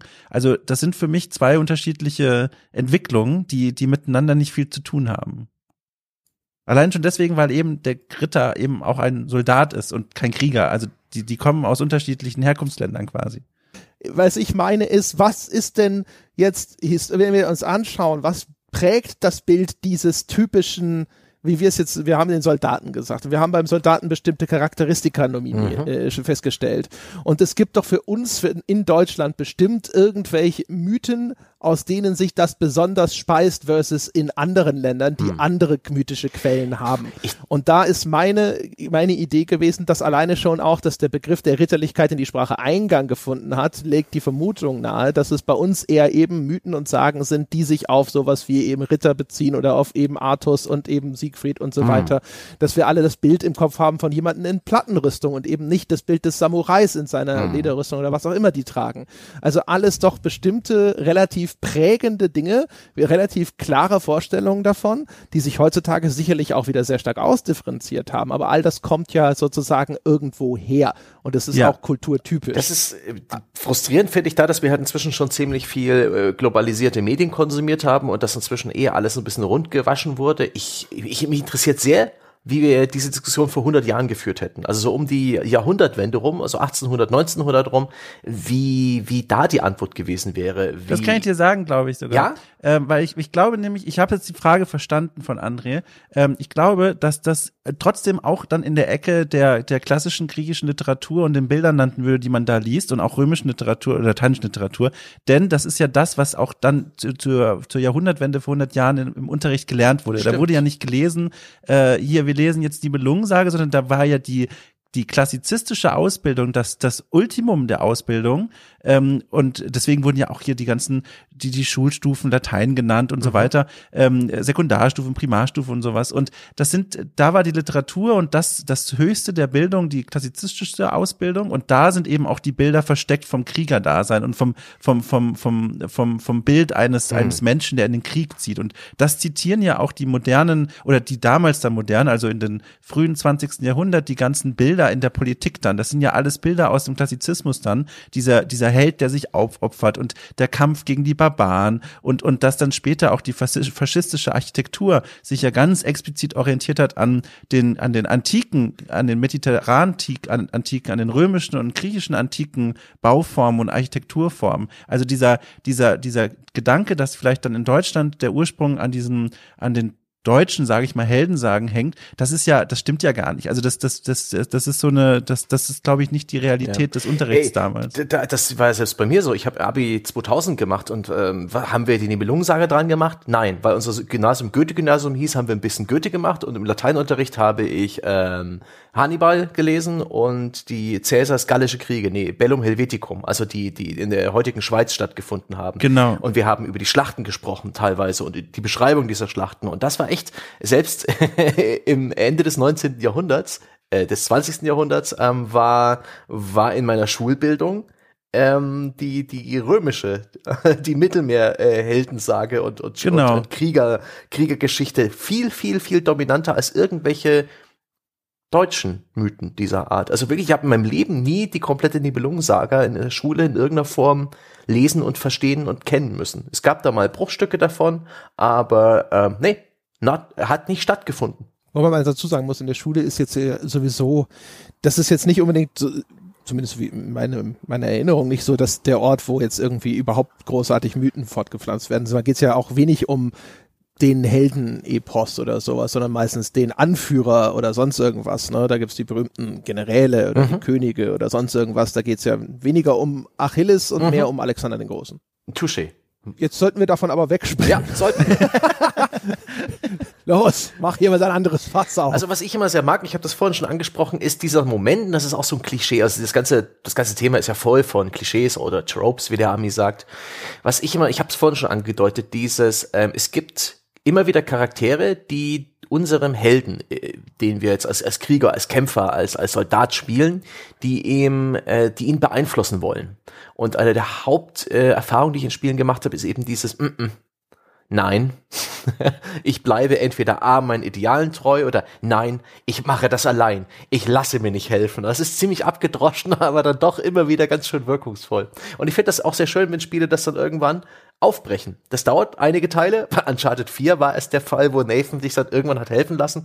Oder auch das neue God of War für die PS4 ist eins, wo Kratos dann endlich mal ähm, Zügelung oder so Selbstkontrolle entdeckt hat und eher an seinem Sohn äh, sieht, wie, wie dieses Ungezügelte ähm, negativ sein kann. Und das ist auch sehr schön. Und das sind für mich, äh, für mich sehr beliebte, sehr schöne, aber auch irgendwie sehr wirkungsvolle Klischees. Dieser Moment, wenn er eigentlich nicht mehr alleine kann, wenn es offensichtlich ist für alle Umstehenden, aber er es sagt, mm, mm, ich rammel da jetzt durch und wenn's mich das Leben kostet. Das, äh, also die, das neue God of War, da sieht man auch mal wieder, dass das echt ein ganz cooles Ding gewesen ist. Das hat in der Hinsicht hat es echt ganz viele interessante Perspektiven, finde ich zum Beispiel. Vor allem, weil ja auch eine gewisse Reflexion darüber stattfindet, dass der Krieger an sich ja ein Werkzeug der Zerstörung ist. Zumindest wenn er aktiviert wird, ne? Oder im besten Falle irgend, äh, mhm. als, als Werkzeug der Blockade, wenn er einfach irgendwo hingestellt wird und sagt, du kommst hier nicht durch oder nein, das machst du nicht. Ja. Aber sobald er aktiv wird oder sowas, dann wird, die werden Dinge zerstört. Was ja umgekehrt für Computerspiele ihn deswegen auch in besonderem Maße geeignet macht. Mhm. Also, ne, Computerspiele sind bestimmt durch Kampf, durch Überwinden von Hindernissen, durch das Bewältigen gestellter Herausforderungen und so weiter und so fort. Und dementsprechend natürlich ist halt genau der Krieger als Archetyp perfekt geeignet. Gehe hin und töte, besiege, zerstöre XY. Und das ist ja im Grunde genommen genau seine Funktion. Ne? Auf, auf Anweisung irgendwo hingehen und Dinge kaputt machen. Und vor allem eröffnet es dann auch noch äh, ein, ein Fass, das ja vor allem auch im Marketing, aber auch natürlich bei vielen Spielern beliebt ist, nämlich so eine ästhetisierte Darstellung der Gewalt. Also, dass Gewalt als eine Kunst dargestellt wird, die von Menschen nur ausgeführt werden kann, die sich eben besonders gut auf Gewalt verstehen. Ich denke da eben, wie wir, wenn wir es gerade davon hatten, an God of War, wie er in allen möglichen Teilen diese Monster Monster und Gegner auf eine Art und Weise bekämpft, die, die ja spektakulär einfach ist, bei der man gar nicht mehr wegschauen kann, weil man nicht glauben kann, was er da alles anstellt mit seinem Körper. Oder auch ein anderes Beispiel, das ich da immer sehr gerne zitiere, Rise, Son of Rome, dieses ähm, sehr interessante Spiel für die Xbox damals, ähm, das sich ja auch dreht um die, um die Reise eines Centurios, eines römischen Kriegers, der auch eben mit so einem Zeitlupen-Feature ähm, Barbarenhorden quasi die Gliedmaßen abtrennen kann. Das ist auch so eine ästhetisierte Darstellung der Gewalt, die man aber den, den Charakteren auch abnimmt, weil man eben weiß, okay, das sind die Krieger, die kennen sich eben so gut aus mit ihrem Kriegshandwerk, dann können die auch gerne sowas machen, denn das, das funktioniert mit dieser Figur. Das nehmen wir der ab so. Das wirkt jetzt nicht so. Ich meine, wenn das Lara Croft plötzlich dann in eine Zeitlupenfunktion bekommt, mit der er, mit der sie ähm, irgendwelchen Blünderern die die Gliedmaßen abschießen kann oder so. Obwohl mittlerweile bei den neuen Teilen würde es mich ja auch fast nicht mehr wundern, aber es hätte eine Zeit lang mich sehr gewundert. Wir sind fast so weit, ja. ja, stimmt eigentlich. Also hätte mich sehr lang gewundert und bei so Charakteren wie Kratos und und und und hier, wie hieß er, keine Ahnung, bestimmt Markus oder so bei bei Rise Son of Rome. Ähm, da wundert es einen nicht. Das macht es dann sehr glaubwürdig. Ja. Gleichzeitig wird äh, der Krieger, äh, der, der diesbezüglich von dem, was er tut, schon relativ hart an der Grenze ist zum Psychopathen und eigentlich äh, emotional, sicher, emotional sicher instabil, wird er auch immer wieder gepaart mit, mit diesem Motiv des, ähm, ja, ich helfe der Familie, ja. Nein, nicht ohne, dass wir die Waisenkinder da rausgebracht haben. Das finde ich manchmal ganz schön dick aufgetragen und, und manchmal echt so ein bisschen so eine, eine gewisse Dissonanz erzeugend. Aber das ist auch ein beliebtes Motiv. Das, das ist seine Legitimation. Also weil er ja eigentlich destruktiv ist und er ist ja, äh, wenn du so möchtest, ist er ja meistens ein Killer. Mhm. Und der Killer braucht halt eine Legitimation sozusagen, die ihn dann eben als Figur akzeptabel macht, weil ansonsten sitzt du ja eher davor und denkst dir so, uh, ne? also die, die, allermeisten Figuren, wenn man drüber nachdenkt, möchtest du, dass das dein Nachbar ist, würdest du wahrscheinlich mhm. sagen, trotzdem nein, aber so weit reflektiert man das ja währenddessen gar nicht, weil es ja auch eine Abstraktion immer in, in so einer Geschichte, aber der Krieger braucht halt dieses Ding. Also seine Rolle, seine, seine Legitimation ist die Rolle des Beschützers, ja sei es der Beschützer des Landes mhm. oder der Beschützer der, der Schwachen vor allem. Und deswegen rettet er ja auch besonders gerne Jungfrauen und Waisenkinder. Weil, mhm. ne, je schwächer die sind, die er beschützt, desto stärker ist seine Legitimation sozusagen oder die Ehrhaftigkeit seines Tuns. Ja, oder was eben beim Krieger, finde ich, noch speziell dazu kommt, die Legitimation, äh, äh, einfach Krieg zu führen. Das ist ja, finde ich, dann auch noch was, was, wenn ich zum Beispiel an die, an die Elder Scrolls Spiele denke, gibt es da ganz oft auch in den Cutscenes, in diesen Trailern, die millionenfach geguckt werden, diesen einen Kriegercharakter, diesen Nord, der dort auch immer auftritt als jemand, der kämpft um des Kampfes willen und das ist eine Legitimation und dadurch, das ist ja das Spannende, dadurch, dass wir wissen, er ist ein Krieger, ist das für uns oder für viele Spieler, sonst wird das ja nicht so gut funktionieren, eine gleichgültige oder eine gleichwertige ähm, Legitimation seiner Taten wie rette die Frau oder rette die Kinder oder rette irgendjemand, der beschützt werden muss. Das ist ja das Spannende, dass dieser Charakter so, so eine, eine, eine eigene Legitimation hat, dadurch, dass man weiß, okay, Krieger, der ist gemacht für den Krieg, der will einfach nur kämpfen, das nehmen wir der Figur ab, weil er ist ein Krieger. Das ist sein, das ist, das ist seine Bezeichnung, das ist sein, sein Ich. Ja. So funktioniert er. Und das ist ja was, was dem Krieger dann nochmal so zu eigen ist. Und das finde ich ja so spannend. Das unterscheidet ihn ja auch vom Ritter oder vom Paladin oder keine Ahnung, vom Söldner, sondern der Krieger funktioniert als glaubwürdige Figur einfach auch nur, wenn er nur Krieg führt. Und das finde ich sehr spannend an der Figur. Ja, als Motivation ja, aber als Legitimation halt nicht. Meinst ne? du? Also, Also finde ich glaube, schon. dann ist es zumindest eher hohl. Aber ich meine, in aller Regel wird doch die Gegenpartei in irgendeiner Form so charakterisiert, dass es legitimiert ist, dass er überhaupt gegen die in den Krieg zieht. Die sind bes- besonders grausam. Der, äh, der Angriff ist quasi verstößt gegen irgendwelche Abmachungen, also Hm. da werden irgendwelche äh, ethischen Grenzen überschritten, in aller Regel. Ja. Also ist, sicherlich gibt es Ausnahmen, aber ich, dass, dass gesagt wird, so hier, das ist ein Krieger und der kämpft jetzt gegen den und den und das passiert halt einfach so, ohne in irgendeine Art von luftleerem Raum. Das ist schon eher der sehr macht selten. das richtig gerne. Der hat richtig Ja, Spaß. das, äh, das nennen wir Berserker dann zum Beispiel. Das Ja. ist ja dann eine Ausprägung des Kriegers, wo die Kriegsführung selbst reicht als Legitimation ähm, für seine Existenz und für seine Taten. Wie, wie hieß nochmal die, die, die, die Rasse bei Star Trek, der Borg, äh, Quatsch, der Worf angehört hat? Waren das äh, Romulaner? Klingone. Klingone, genau. Sorry, ich bin diesbezüglich gerade nicht so sattelfest. Ähm, die aktuelle Serie hat mich da sehr viel vergessen lassen, wütenderweise. Aber die, die sind ja auch total dumm als Charakter gezeichnet. So, also was, ah, was haben die alle gemeinsam? Eine Kriegerrasse, die wollen im Kampf sterben und sowas. Und das äh, funktioniert irgendwie. So, so bekloppt das ist, es, man nimmt, man nimmt das jemanden einer, einer simplen, äh, zweiteiligen Erklärung echt ab, wenn ein Autor äh, irgendein, irgendeiner Fantasy dir sagt, okay, das ist übrigens die Kriegerrasse. Die, Boah, das sind jetzt bei irgendeinem Star Trek-Fan da draußen gerade die Augäpfel am Monitor gelandet. klar, also das ist jetzt das extrem verkürzt, so. aber ähm, ich, ich, Da gibt's bestimmt ein historisches Vorbild wie die Spartaner, auf denen die Klingonen aufbauen und dann kann dir jemand seitenweise äh, erklären, wie deren ja, Kriegergesellschaft Ich, aufgebaut ich, ich ist. weiß noch bei TNG die eine Folge, wo Worf irgendwie drohte, querschnittsgelähmt zu sein. Er wollte dringend noch irgendwie abnippeln mit so einem großen Schwert. Der wollte nicht im Rollstuhl sitzen, er konnte nicht mehr im Kampf sterben, das weiß ich noch. Und das hat super gepasst und das ist total geil und das mag ich. Ähm, ähm, weil, weil, ich weiß nicht, wir, wir sind echt als, als Konsumenten bereit, ähm, die, den meisten, also die, die meisten dieser einfachen Erklärungen, das ist die Kriegerrasse, abzunehmen. Gibt's auch in der Fantasy, wie, siehe die Arnold Schwarzenegger-Barbaren oder irgendwelche anderen äh, erfundenen Rassen, die einfach, das ist die Kriegerrasse. Und egal in welchem Spiel, wir nicken dann und merken uns das, okay, Kriegerrasse, hm, wähle ich vielleicht. Voll gut. Ja, wie gesagt, ich glaube, was die Motivation angeht, die sind halt so, ja, Legitimation ist das, Ja. wo ich sage, da wird fast immer die Anstrengung unternommen, dir zu erklären, Klar, warum du willst- es gut und gerecht ist, dass da was Genau, du willst ja als Spieler keine Gräuel äh, durchführen oder, oder, oder verantwortlich sein. Deswegen kenne ich auch bloß in meinem Gameplay, was ich bis jetzt gespielt habe, zwei Momente, wo meine Spielfigur Gräueltaten durchgeführt hat. Einmal in God of War, ich glaube Teil 1 war es, als ähm, Kratos dazu äh, verführt wurde, seine Familie umzubringen. Das hat er dann aber auch nicht wissend, wissentlich getan, sondern da wurde er praktisch von den Göttern an der Nase herumgeführt. Und einmal dann eben Spec Ops The Line, eins der wenigen Spiele, was äh, diesbezüglich halt mal den Krieger ein bisschen demontiert hat und ihn und ihn ein bisschen anders zeichnet als die meisten anderen Spiele. In dem Fall halt das Soldaten, die Soldatenrolle. Ja, genau. Also bei God of War ist es ja genau. Da wird ja versucht, das dann äh, sozusagen Mhm. direkt zu entschuldigen. Das ist ja das, das Interessante ist ja, dass der, der, der neueste Teil von God of War genau dieses Kernelement, nämlich diese ungezügelte Wut von Mhm. Kratos sozusagen hinterfragt, inwiefern das nicht, also Ja. ist er nicht selbst als dieses, äh, diese, dieser Agent der Zerstörung für seine eigene Misere verantwortlich. Ge- Trotzdem gibt dir das Spiel dann aber im, im Spielverlauf immer wieder ein paar Momente, wo Kratos seine Wut entfesseln muss, um halt riesengroße Viecher platt zu machen. Was sich aber geil anfühlt. Steuert, ne? Ja. ja, ja.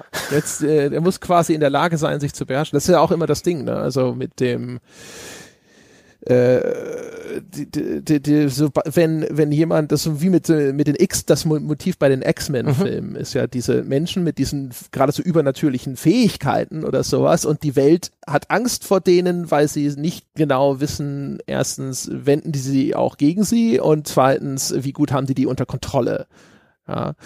Und das ist ja immer so, ne, oder auch, das ist eigentlich das Motiv von Rambo. Also zumindest vom ersten Rambo-Film. Ne? Man hat diesen Supersoldaten geschaffen und jetzt wendet sich diese Waffe gegen die Nation, die sie hergestellt hat, sozusagen. Stimmt, ja.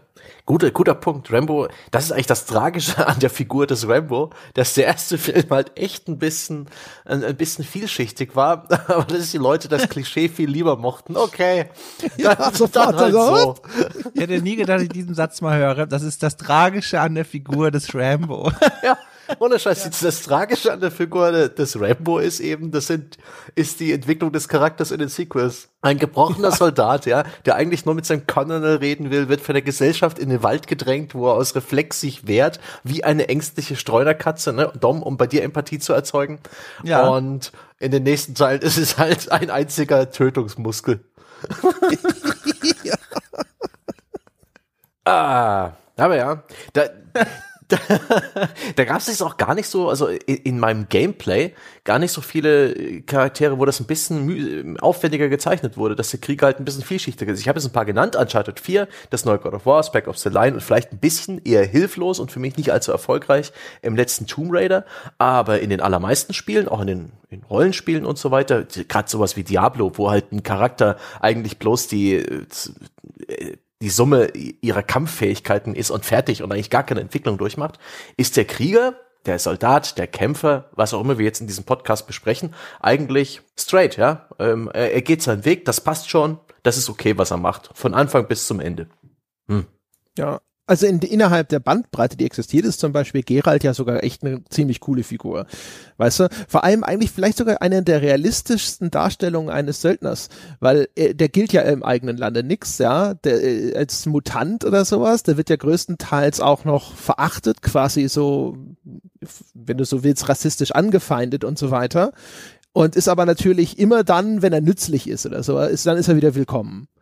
Und äh, das ist auch wieder, also auch da kann jetzt äh, vielleicht Dom nochmal korrigieren, eingreifen. Ne? Aber ich glaube auch damals, der Söldner per se war jetzt bestimmt nicht so geachtet. Ist ja vielleicht so ein Job so ein bisschen auch wie Henker oder sowas. Ne? Brauchst du, brauchst halt so einen nützlichen Idioten, der diese Funktion erfüllt, aber ist jetzt nicht unbedingt der beliebteste Typ im, im Dorf. Und äh, ja. das, das finde ich, das fand ich immer ganz interessant, weißt du, weil er ja dann auch immer wieder gezwungen ist, dann eben in den Dienst von solchen Leuten zu treten, ne, aber halt für die, für die Kohle sozusagen, obwohl er ja selber völlig außerhalb dieser Gesellschaft steht und auch überhaupt kein Interesse hat, dran teilzunehmen, was da jetzt auch an Kriegen oder sonstigen Auswüchsen unterwegs ist. Aber ich tue mich immer noch ein bisschen schwer, vielleicht haben wir das vorhin schon mal gesagt, aber fällt euch denn wirklich ein, also für euch persönlich, das ist ja dann, das ist ja dann klar, es gibt da nicht die absolute Wahrheit, sondern das ist sehr, sehr subjektiv, vor allem in dem Fall. Aber fällt euch denn ein, so ähnlich wie eindeutig, weil da würde ich auch André zustimmen, wie Geralt eine fantastische Söldnerdarstellung ist, ein Krieger aus Spielen oder von meinetwegen auch Serien oder Filmen oder so, wo wir sagen, das ist doch mal, da, also, oder nee, anders, das ist für mich die Verbildlichung und Verkörperung des Kriegers exakt so muss er sein. Fällt euch da, habt ihr da was? Ein, ein, Jetzt außer Kratos. Ja, genau. Ja, obwohl, also ist es Kratos für dich? Kratos ist schon geil. Ja. Also der neueste Kratos ist super. der Remake Kratos ist schon ziemlich, ziemlich perfekt. Ja, der ist echt geil. Also halt auch wirklich auch die ganze Inszenierung davon, ja, also mit der ganzen Physis, die man damit ja auch noch verbindet. Das ist übrigens was, das stört mich, äh, das, das ich, was ich, womit ich nicht irgendwie groß jetzt äh, auf dieser, das finde ich cool Ebene klarkomme, ist halt eben genau dieser moderne Krieger, also die Soldaten, weil das so durchtechnisiert ist. Ähm, der, der Soldat jetzt in sowas wie einem Call of Duty oder sowas, mal abgesehen davon, dass das auch alles so Wegwerffiguren sind, ja. Ja. Also, dass es Leute gibt, die die Figuren in, in Call of Duty mit Namen benennen können, das ist immer, immer wieder überraschend für mich. ähm, und ähm, äh, aber da ist halt so, ne, da, das sieht man ja auch so ein bisschen, da wird dann häufig dann eher so die taktische Schleue in den Vordergrund gestellt oder für die Beherrschung des Instrumentes Gewehr mit besonderen Präzisionsschüssen oder sowas, das gibt's dann vielleicht auch noch, aber es ist halt sehr viel dieser von diesem klassischen Kriegerbild, da gehört ja auch zu, so dieser Kampf Mano a Mano und das me physische Messen von Kraft und Geschick und sonst irgendwas und das geht halt verloren, wenn du irgendwie in einem Call of Duty mit, von aus einem Flugzeug oder so, sondern aus einer Drohne aus zwei Kilometern Entfernung irgendwas wegschießt. Und ähm, das ist, äh, finde ich zumindest, erheblich weniger tauglich als so eine Heldenfigur. auch, auch sicherlich wegen der zeitlichen Hm. Weil man da immer sehr viel natürlich auch aktuelle Ereignisse wiedererkennt und automatisch, glaube ich, sehr schnell, finde ich, aus so einer Fantasie in eine, in ein differenzierteres Bild gerissen wird, finde ich. Dann denkst du sofort drüber nach, was du so weißt, wie das in der Realität ist, mit, äh, auch mit dieser, dieser, dieser chirurgischen Präzision, wo nie Zivilisten zu Schaden kommen, die in den Spielen dargestellt wird, versus die Realität, die du kennst. Und dann ist es auch sofort schwieriger, während Kratos oder auch andere historische Helden, das ist so weit entfernt, dass es viel leichter fällt, sich da so einer Fantasie hinzugeben.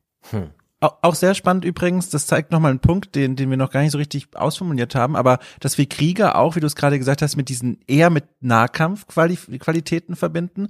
Äh, auch so ein Motiv, das schon auch ganz, ganz alt ist. Auf der einen Seite Odysseus, der Typ, der super gut Bogen schießen kann, ist aber auch der mit der Schleue, der eher nicht der klassische äh, griechische Krieger ist. Und auf der anderen Seite Herakles, der Typ mit der Keule und der den nemesischen Löwen mit den Händen erwürgt. Das ist der Krieger, der mit den fetten Oberschenkeln auf den Bildern. Da weiß jeder sofort, das ist der Typ, der was im Nahkampf leistet. Und das überträgt sich dann auch auf moderne Filme und Spiele. Ich denke da an, an hier, an, an, na, wie heißt da, an den, ach Gott, ähm, der, der Typ da, der jetzt auf der, der für Cyberpunk Werbung ge gemacht hat, mir ist der Name gerade Hm, John. Wick in seiner Rolle. Genau, John also. Wick, genau, John Wick, der mit seinen Pistolen im Nahkampf kämpft, das ist ja auch ein Krieger dann. Ja. Der, der, der ist nicht mit dem Scharfschützengewehr und macht 90 Minuten lang Gegner aus der Ferne kaputt, sondern der geht mitten rein, der kämpft mit den Pistolen. Und auch bei Call of Duty, die inszenierten Heldenmomente sind ja oft die, wo Charaktere dann das Messer ziehen und Ja. oder mit dem Gewehrknauf irgendwie um sich schlagen. Das finde ich sehr spannend, dass das so Ja, zwei Dinge ja. sind, die fest miteinander verbunden sind. Oder stellt euch mal vor, ein Kratos, der hat jetzt zwar auch den Bogen, aber der nur mit dem Bogen schießt. Das ist irgendwie so, so, hä? Das ist irgendwie, da fehlt was. Ja, super Punkt mit John Wick, vor allem weil John Wick ja dann auch ähm, in den äh, quasi fließend in den Hand äh, Hand Hand-to-Hand Combat, also Ja. einfach unbewaffneten Nahkampf übergeht und genau wie du es schon super beschrieben hast, da muss ich auch sofort dran denken. Eine der typischen Stereotypen Szenen ist der die die Hel Konfrontation zwischen Held und Ja. Gegner und beide haben zwar noch Schusswaffen, aber man wirft sie weg sozusagen und sagt, okay, wir klären das wie Männer. Jeder James Hä? Bond Film, jeder James Bond Film endet mit einem Faustkampf gegen den Bösewicht.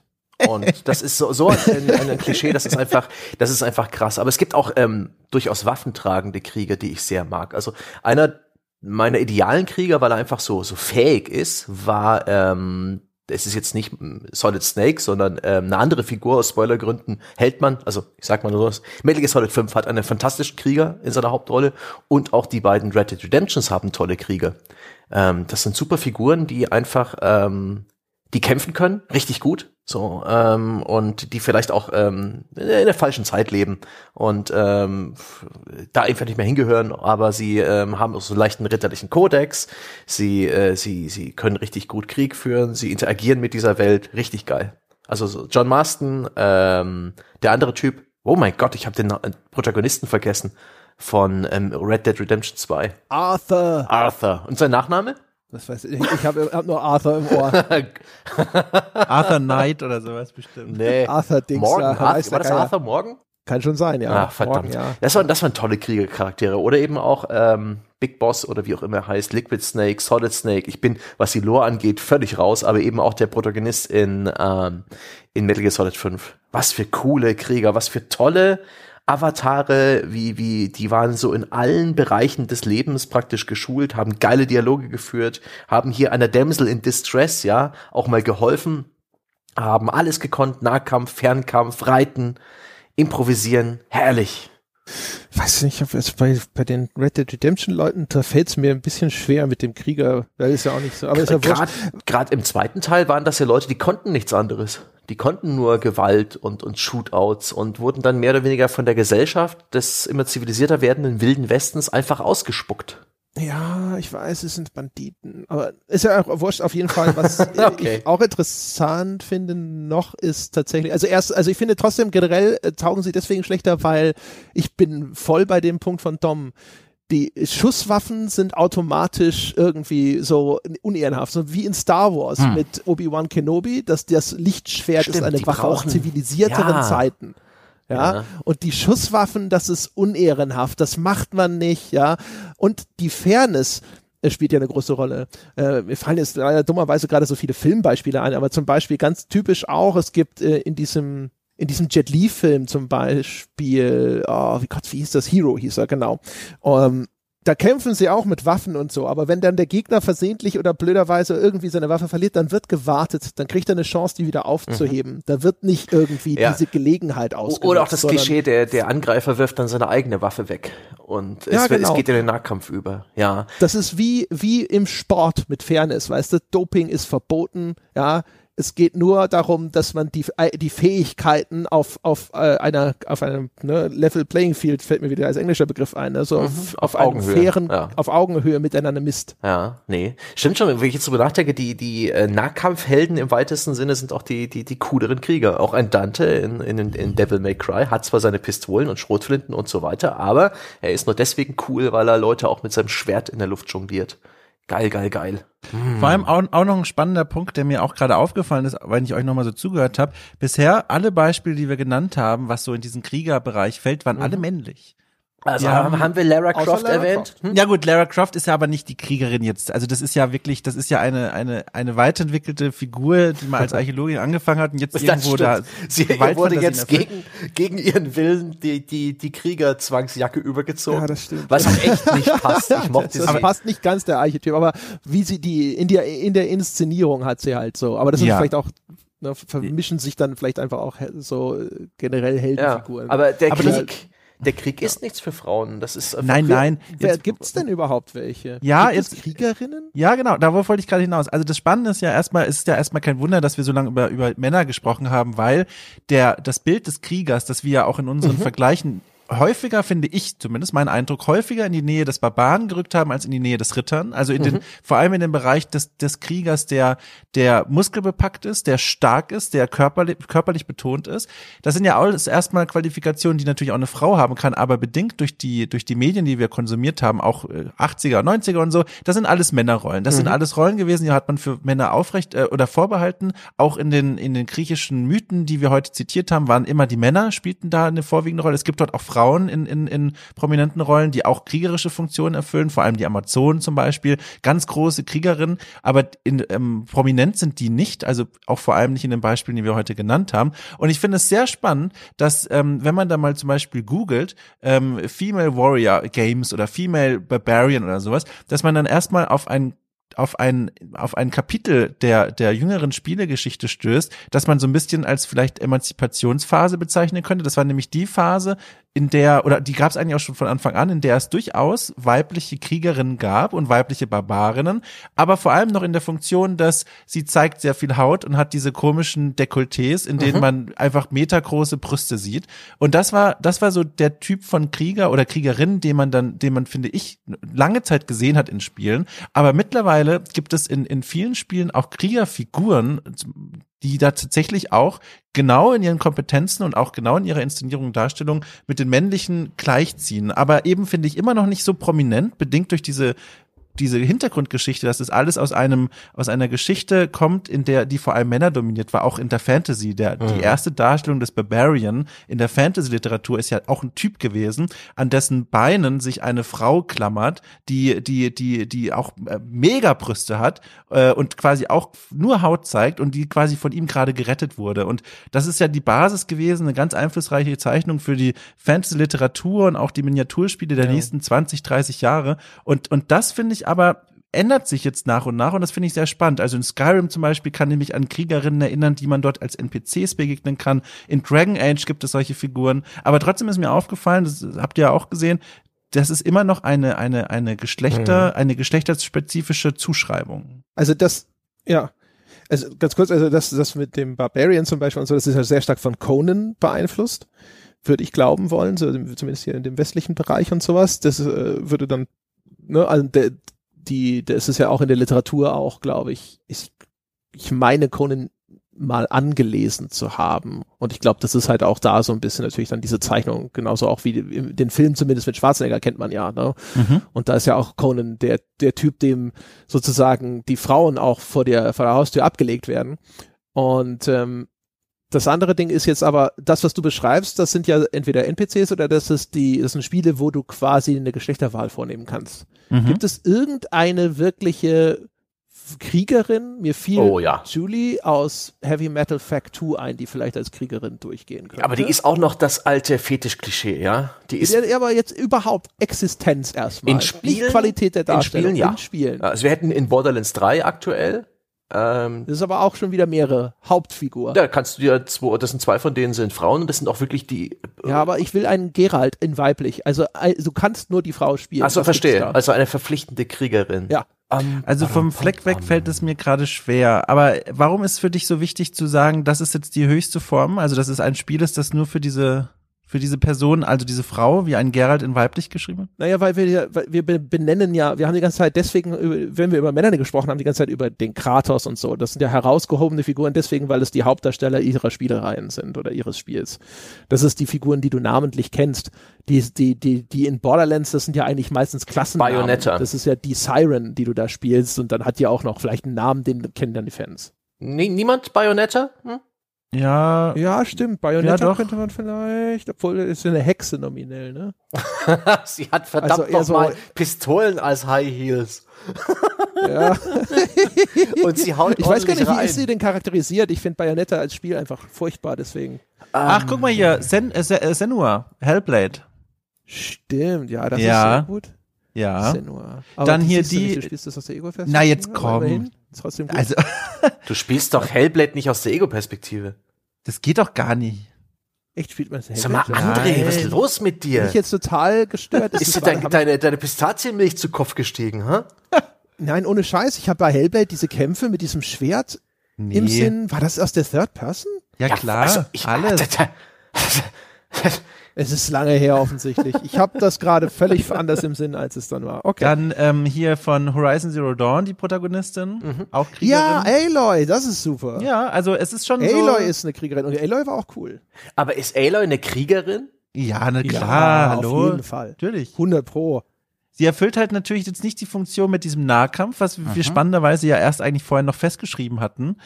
Sie ist ja mehr diese Bogenschützin, aber das ist auch wieder was, was mit dem Geschlecht zusammenhängt. Das hat Ja. auch was, was ich mal Ja, ja. gelesen habe in einem, in einem Artikel, der sich damit auseinandergesetzt hat, dass ähm, der Bogen ganz oft dann die Waffe der Frau ist und überhaupt Fernkampf, Magie, dass die Frau mit der mit der Kriegsaxt eher ungewöhnlicher ist in der Darstellungshäufigkeit. Ähm, und das ist sicherlich davon abgeleitet auch. Ja, gut, ich meine, aber das ist halt auch so ein Ding. Ähm, ich find's immer gut, wenn auf sowas wie eine äh, halbwegs über äh, physische Realität ein bisschen Rücksicht genommen wird. So, aber jetzt also, kommt außer es ist jetzt super harte Fantasy oder Mhm. so. Ja. Also, also bei Kratos oder auch bei Final Fantasy, wenn die alle ihre eh sowieso so absurd große Schwerter haben, dann ist es mir auch wurscht, was die Mädels da machen oder sowas. Aber wenn es ein bisschen geerdeter zugeht, finde ich es auch relativ gut, wenn man dann jetzt irgendwo dann sagt, so ja, das ist cool. Ich hasse das auch in Filmen. Ich hasse es in Filmen so sehr, wenn die Filme irgendwie eine halbwegs authentische Erzählperspektive haben und dann tritt so ein 50 Kilo Mädel auf einmal den 120 Kilo ausgebildeten Söldner quer durch den Raum. Das ist immer so, wo ich mir denke, hey, lass das Wonder Woman machen, cool. Aber so, lass die halt einfach geschickt kämpfen und mach dir Gedanken drüber, wie die gewinnt. äh, ganz wichtiger Punkt zum Bogen, sehr, sehr spannend übrigens. Ich habe da äh, vor, vor einigen Monaten, erst gar nicht so alt, einen, äh, einen YouTuber ähm, äh, darüber reden sehen, einen Historiker, der mal sich darüber ausgelassen hat, warum der Bogen ähm, in vor allem in Hollywood-Filmen, das ist ja keine Sache, die wir seit Jahrhunderten haben, sondern das ist eher eine Sache der neueren Medien, warum der Bogen da die Waffe der Frau ist. Und ähm, er hat dann mal Beispiele gemacht, der ist in seiner Freizeit auch Bogenschütze und hat dann erklärt, dass das Spannen eines Bogens von denen, die man da im Film sieht, dass das Bögen sind, die mehr Kraft brauchen, um gespannt und gehalten zu werden, als das Führen eines Schwertes zum Beispiel. Und das heißt, dass von der praktischen Überlegung her es viel schwerer ist und viel mehr Muskelkraft und Spannkraft im Brustkörper, äh, im Brustbereich notwendig ist, um diese Waffe zu führen, als ein Schwert oder ein Speer. Und deswegen finde ich das sehr spannend, wenn man dann als natürlich wahrnimmt, dass Männer diejenigen mit den Äxten und Hämmern sind und Frauen die mit dem Bogen, dass das eigentlich Rollenbilder sind, die wir da sehen und nicht Überlegungen von, oh, das ist ja realistisch. Und das ist Ja, sowas doch, zum du Beispiel. weißt es ja nicht. Du hast einfach keine Ahnung. Ja, genau. Und es fühlt sich aber das richtig ist der, an. Das ist ja der ja, Punkt. Moment, ne? aber das es eine ist halt intuitiv erfassbar. Du siehst diese Ja. Axt und du weißt ungefähr, okay, das ist sehr schwer. Genau, das aber ist, du siehst- dann, ja, ja. Ne, wenn du einen schmächtigen Typen damit sehen würdest, würdest du genauso sagen, so, äh, das funktioniert nicht. Und dann, deswegen also auch der nachgelagerte Charakter, der, der Elf Legolas, der jetzt keine richtige physische Präsenz hat, kriegt auch den Bogen. Der kriegt auch nicht die Mega-Monster-Axt verpasst. Ja, ich wollte einfach nur äh, sagen, jetzt nicht unbedingt nur in deine Richtung, aber das hört man ja ganz oft, dass dann, wenn eine Frau Waffen bekommt, soll es doch bitte der Bogen sein. Was ist, weil das ist die Frau der, äh, die Waffe der Frau. Und das ist halt, das, das entlarvt viel mehr denjenigen, der das sagt, als die, die tatsächliche Wirklichkeit. Und das wollte ich mal an der Stelle nur einbringen. Ja, das ist richtig. Aber sagt das jemand? Sagt jemand, gib ihr den Bogen? Klar, das Also- ist total, wenn du auf Es Reddit, wird häufig gemacht, glaube ich, weil man sich halt Gedanken darüber macht, okay, wie kann ich sie denn quasi glaubwürdig ausrüsten? Ja, da bleibt, da bleibt der Schurke, also Assassin oder Bogen. Ja, genau, der Dolch ist, glaube ich, auch so eine beliebte Frauenwaffe, gerade wenn ich an Computerspiele denke, wie dann weibliche Charaktere standardausstattungsmäßig ausgerüstet Mhm. sind. oder das Florett oder sowas. Ja, vielleicht auch das Florett, Ja. genau. Wobei das Florett ist wahrscheinlich eh so, ist, ich glaube, das hat keiner. Außer Franzosen. Oh je. oh je. Oh Mann. Ja, aber ist doch wirklich so. Ja. Wer hatte denn bitte ein Florett? Ich glaube, äh, irgendeine Figur aus Soul Calibur hat ein Florett. Ja, Sophiata, ne, die hat etwas ähnliches, ne? Äh, weiß Die ich hatte nicht so aber das ist auch so das Einzige, was mir einfällt und dann vielleicht irgendwer in Assassin's Creed Unity. Da hast du bestimmt ein Florett auch haben dürfen. Ja, aber da spielt man nicht wirklich Krieger. Bei Assassin's Creed ist man wirklich raus aus dem Krieger-Klischee, da ist man eher der, der, der, der Assassine. Ja, genau, das wäre. Ah. Ja, wobei du konntest auch Zweihänderwaffen in manchen Teilen ausrüsten und da ganz schön brachial auch vorgehen. So. Mhm. Oder ja, Ja. ja, aber ja. Ja, aber das ist halt dann schon, ja. es gibt genau. wirklich wenige. Also es gibt da garantiert super viele, äh, auch sehr viele scheinheilige Arrangements. Mhm. Ich weiß halt nur nicht genau bei dem, bei dem, äh, diesem Ding mit dem Bogen oder eben keine, keine Axt oder sowas. Ich habe halt das Gefühl, das ist halt eher so, was ist, was ist etwas, wo du intuitiv als, als Dumbo Anstoß nimmst und wo nicht. Und beim Bogen ist halt, da fehlt einem einfach die, die Referenz. Du hast halt keine Ahnung, wie schwierig das ist, so einen Bogen zu spannen. ja. Ich wünsche mir übrigens ein Videospiel mit Xena in der Hauptrolle. Äh, Auch was, was mir fehlt. Xena Warrior Princess. Vielleicht kennst du ja noch. Ja, vielleicht jemand wie Xena? Also die Serie habe ich als mega peinlich in Erinnerung. Ja, aber ja, sowas wie Xena wäre auch nicht schlecht. So, das ist ja quasi weibliche Kratos, nur halt nicht ganz so emotionsgeladen, sondern ein bisschen intelligenter und überlegter. Äh, würde mir zusagen. Ja, also ein Wonder Woman Spiel zum Beispiel, das ist mir auch gefallen. Ja. Ich, ich, ich erinnere mich noch bei, bei, bei For Honor, auch da gibt es eine Klasse des Warlords äh, bei den Wikingern, die sich darüber definiert, sie zieht in den Krieg, hat so ein bisschen so eine Generalsfunktion, aber also das ist alles nur Lore, aber in Wirklichkeit liebt diese Figur auch die Kämpfe. Und das war eine von den, von den Klassen, die genderlocked waren. Das heißt, man konnte die nur und man kann die bis heute nur als Mann spielen, in, im Gegensatz zu manchen anderen Figuren in dem Spiel. Und ich finde, das halt immer, das sind immer ganz spannende Marker, wenn so ein großes Spiel, das sich an so eine große Zielgruppe richtet, solche Sachen vornimmt, das, das finde ich, lässt immer so ein bisschen blicken auf, okay, das glauben zumindest Marketing-Experten, dass das das ist, was ein Großteil der Spieler sich wünschen, auch als äh, authentisch oder als angenehm wahrnehmen würde, wenn dann solche Rollen wie des Warlords oder der, des Kriegers dann au- auf, auf, auf männlich festgeschrieben wird. Das finde ich ganz spannend. Hm. Aber ansonsten hat For Honor ja auch schon inzwischen Frauen mit drin, ne? Ja, ja, auch von Anfang an. Es gibt da auch Berserker, die kannst du auch als weibliche spielen, aber die sind halt auch wieder in ihr äh, Erscheinungsbild auch wieder so ein, der Warlord ist halt so eine Kante, so, das Ja. ist halt ein richtiger Kasten und da ist es halt spannend, dass dann halt diese Marketingmenschen sagen, nö, das ist für uns klassisch männlich so und das finde ich einfach mal als Beobachtung sehr interessant, dass das auch ein Spiel aus dem Jahr 2016 dann äh, so, so festschreibt oder auch ein, einen, eine Klasse im Spiel, das ist so ein, ein Riesentyp, der auch extrem, also auch übergewichtig ist und der hat so eine Riesenkeule, die ist auch festgeschrieben auf Mann, obwohl Ja. du ja theoretisch auch sagen könntest, aber das passt halt nicht ins Bild und das finde ich immer als Beobachtung. Aber es, ein bisschen tut sich da was. Ich mag das bei Spielen, wo es feste Heldencharaktere gibt, ob das Overwatch ist oder Dota oder sowas. Da gibt es inzwischen auch viele äh, krasse, äh, wirklich Nahkampf, äh, oder auch ähm, stabil gebaute, große, massige Frauen. Äh, da fällt mir Saria ein bei Overwatch, die ist einfach riesig, diese Russin, äh, Ja. mit, mit diesem Me- Mega-Kreuz. Ich denke an den Legion Commander, ähm, das ist eine weibliche Legionärsfigur mit einem mit einer äh, mit einer Art Hellebarde, die extrem auf auf Nahkampf getrimmt ist und auf Duelle und auch also eine Carrier-Rolle hat, also einer der bestimmten Charaktere, wenn sich jemand dafür entscheidet. Und es gibt ja auch noch so ein paar Klischees, die man vielleicht ein bisschen weiter ausfüllen kann. Die Valkyrie, die Furie, äh, wo man vielleicht echt noch ein bisschen was machen kann, die für mich ein bisschen unterrepräsentiert sind. Die Valkyrien waren zum Beispiel in den letzten God of War ähm, optionale Bossgegner, die auch richtig geil inszeniert waren und für Leute, die da Bock drauf hatten, eine extreme Herausforderung dargestellt haben, waren aber in dem Fall halt zu einer Nebenrolle verdammt, obwohl dieses Motiv der Valkyrie ein ziemlich cooles ist. Weiß nicht, ob eine Valkyrie einen Spielcharakter hergibt. Oh, bestimmt. Oh klar. Also die Valkyren-Fights in God of War habe ich nicht in allerbester Erinnerung, muss ich zugeben. Nee, Aber dafür war ich auch zu, dafür war ich zu scheiße. ich habe die auch nicht als so geil in Erinnerung, ehrlich gesagt. Also die waren eine Herausforderung, aber das war, weiß ich nicht. Aber die letzte, ich habe mir da ein Video angeschaut, natürlich, wie sich's gehört, habe ich mich nicht dahin gespielt, aber die, die letzte, die, ich glaube, die, die Anführerin der Valkyrie, also sie war vom Design her, ähm, fand ich die richtig geil und von den Animationen und so weiter. Achso, du meinst das halt von der Ästhetik, ja, okay. Ja, das, ja, okay. Mhm. Ja, die Kämpfe an sich waren halt sehr relativ plumpe äh, Arena-Duelle. Ja, das war halt immer so eine Arena-Bossfight-Geschichte. Nee, aber äh, Genau. visuell inszeniert und auch wie, wie, wie, sie, wie sie sich bewegen und so weiter. Das sind coole Charaktere, die eigentlich für in dem Spiel ein bisschen zu wenig Screentime hatten. Ähm, aber das ist auch etwas, das kann man noch ein bisschen, bisschen ausfinden. Die, wir hatten also die Amazone, die, die Furie, die Valkyrie, Jeanne d'Arc, ein, ein schönes Motiv und letztens auch bei Game of Thrones. Ich habe jetzt, äh, ich habe so ein schlechtes Namensgedächtnis, aber da gibt's auch eine, eine erfrischend äh, gute Kämpferin, Ritterin. Brienne von Tarth. Genau, hervorragend. Ja, und da, äh, da haben Dom und ich haben, haben im Skype schon drüber gesprochen, bei Vikings, Lagatha ist halt, ist halt geil. Und das ist ganz schön. Also wenn wenn wenn eben äh, diese Rollen dann nicht eben von diesem von dieser Heavy Metal Fact 2 äh, von diesem Frauen Fetisch Abziehbild gefüllt werden, sondern von glaubwürdigen äh, Charakteren, denen man das auch abnimmt, die, die dementsprechend auch äh, ja, die den, den Körperbau dafür haben und die aus Charakter so gezeichnet sind. Das ist schon und da bewegen wir uns langsam hin. So mühsam Die hat hat sich das Eichhörnchen, aber es wird Die hat langsam. übrigens auch ein ne, ne super äh, äh, Ding in der aktuellen Staffel, das ist jetzt kein Spoiler, und wenn dann nur minimal, die hat halt auch so ein super Ding, wo sie dieses, der alternde Krieger muss noch mal ran. Das ist ja eigentlich Ein auch geiles so ein Motiv, ganz ja. klassisches Motiv, ne? Was ja auch ein bisschen bei dem aktuellen Kratos so ein bisschen noch mitschwingt, obwohl der halt noch so, der ist ja schon noch ganz gut in Schuss. Und äh, die haben sie dann auch mit äh, so in so einem im Zweikampf mit so einem ordentlichen Brocken Wikinger äh, da äh, gepaart und das ist schon das ist halt einfach eine coole Kampfszene und Ja. sowas. Das ist die Choreografie von dem Ding und die Wucht von dem Ganzen und da kommen auch all diese typischen Kriegermerkmale aber auch genauso zum Tragen, weißt du, Zähigkeit, Geschick und sowas, die richtige Taktik, um gegen so einen Typen zu bestehen. Und da gab es so auch mal so einen Kinofilm, ähm, der war so ein Thriller mit einer MMA-Kämpferin an der Hauptrolle.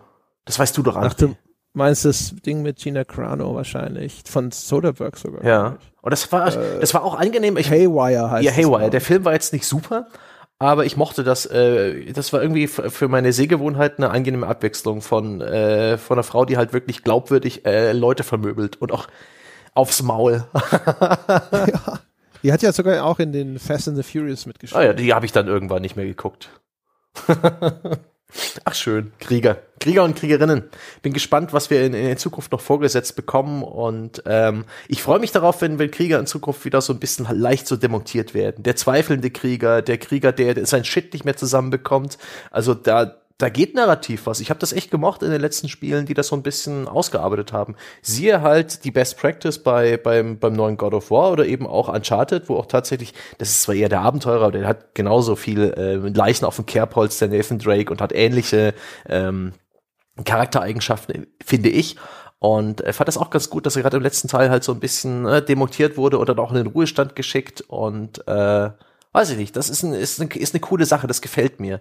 Das ist mir lieber als, des, äh, als der Krieger früher, als sowas wie Duke Nukem.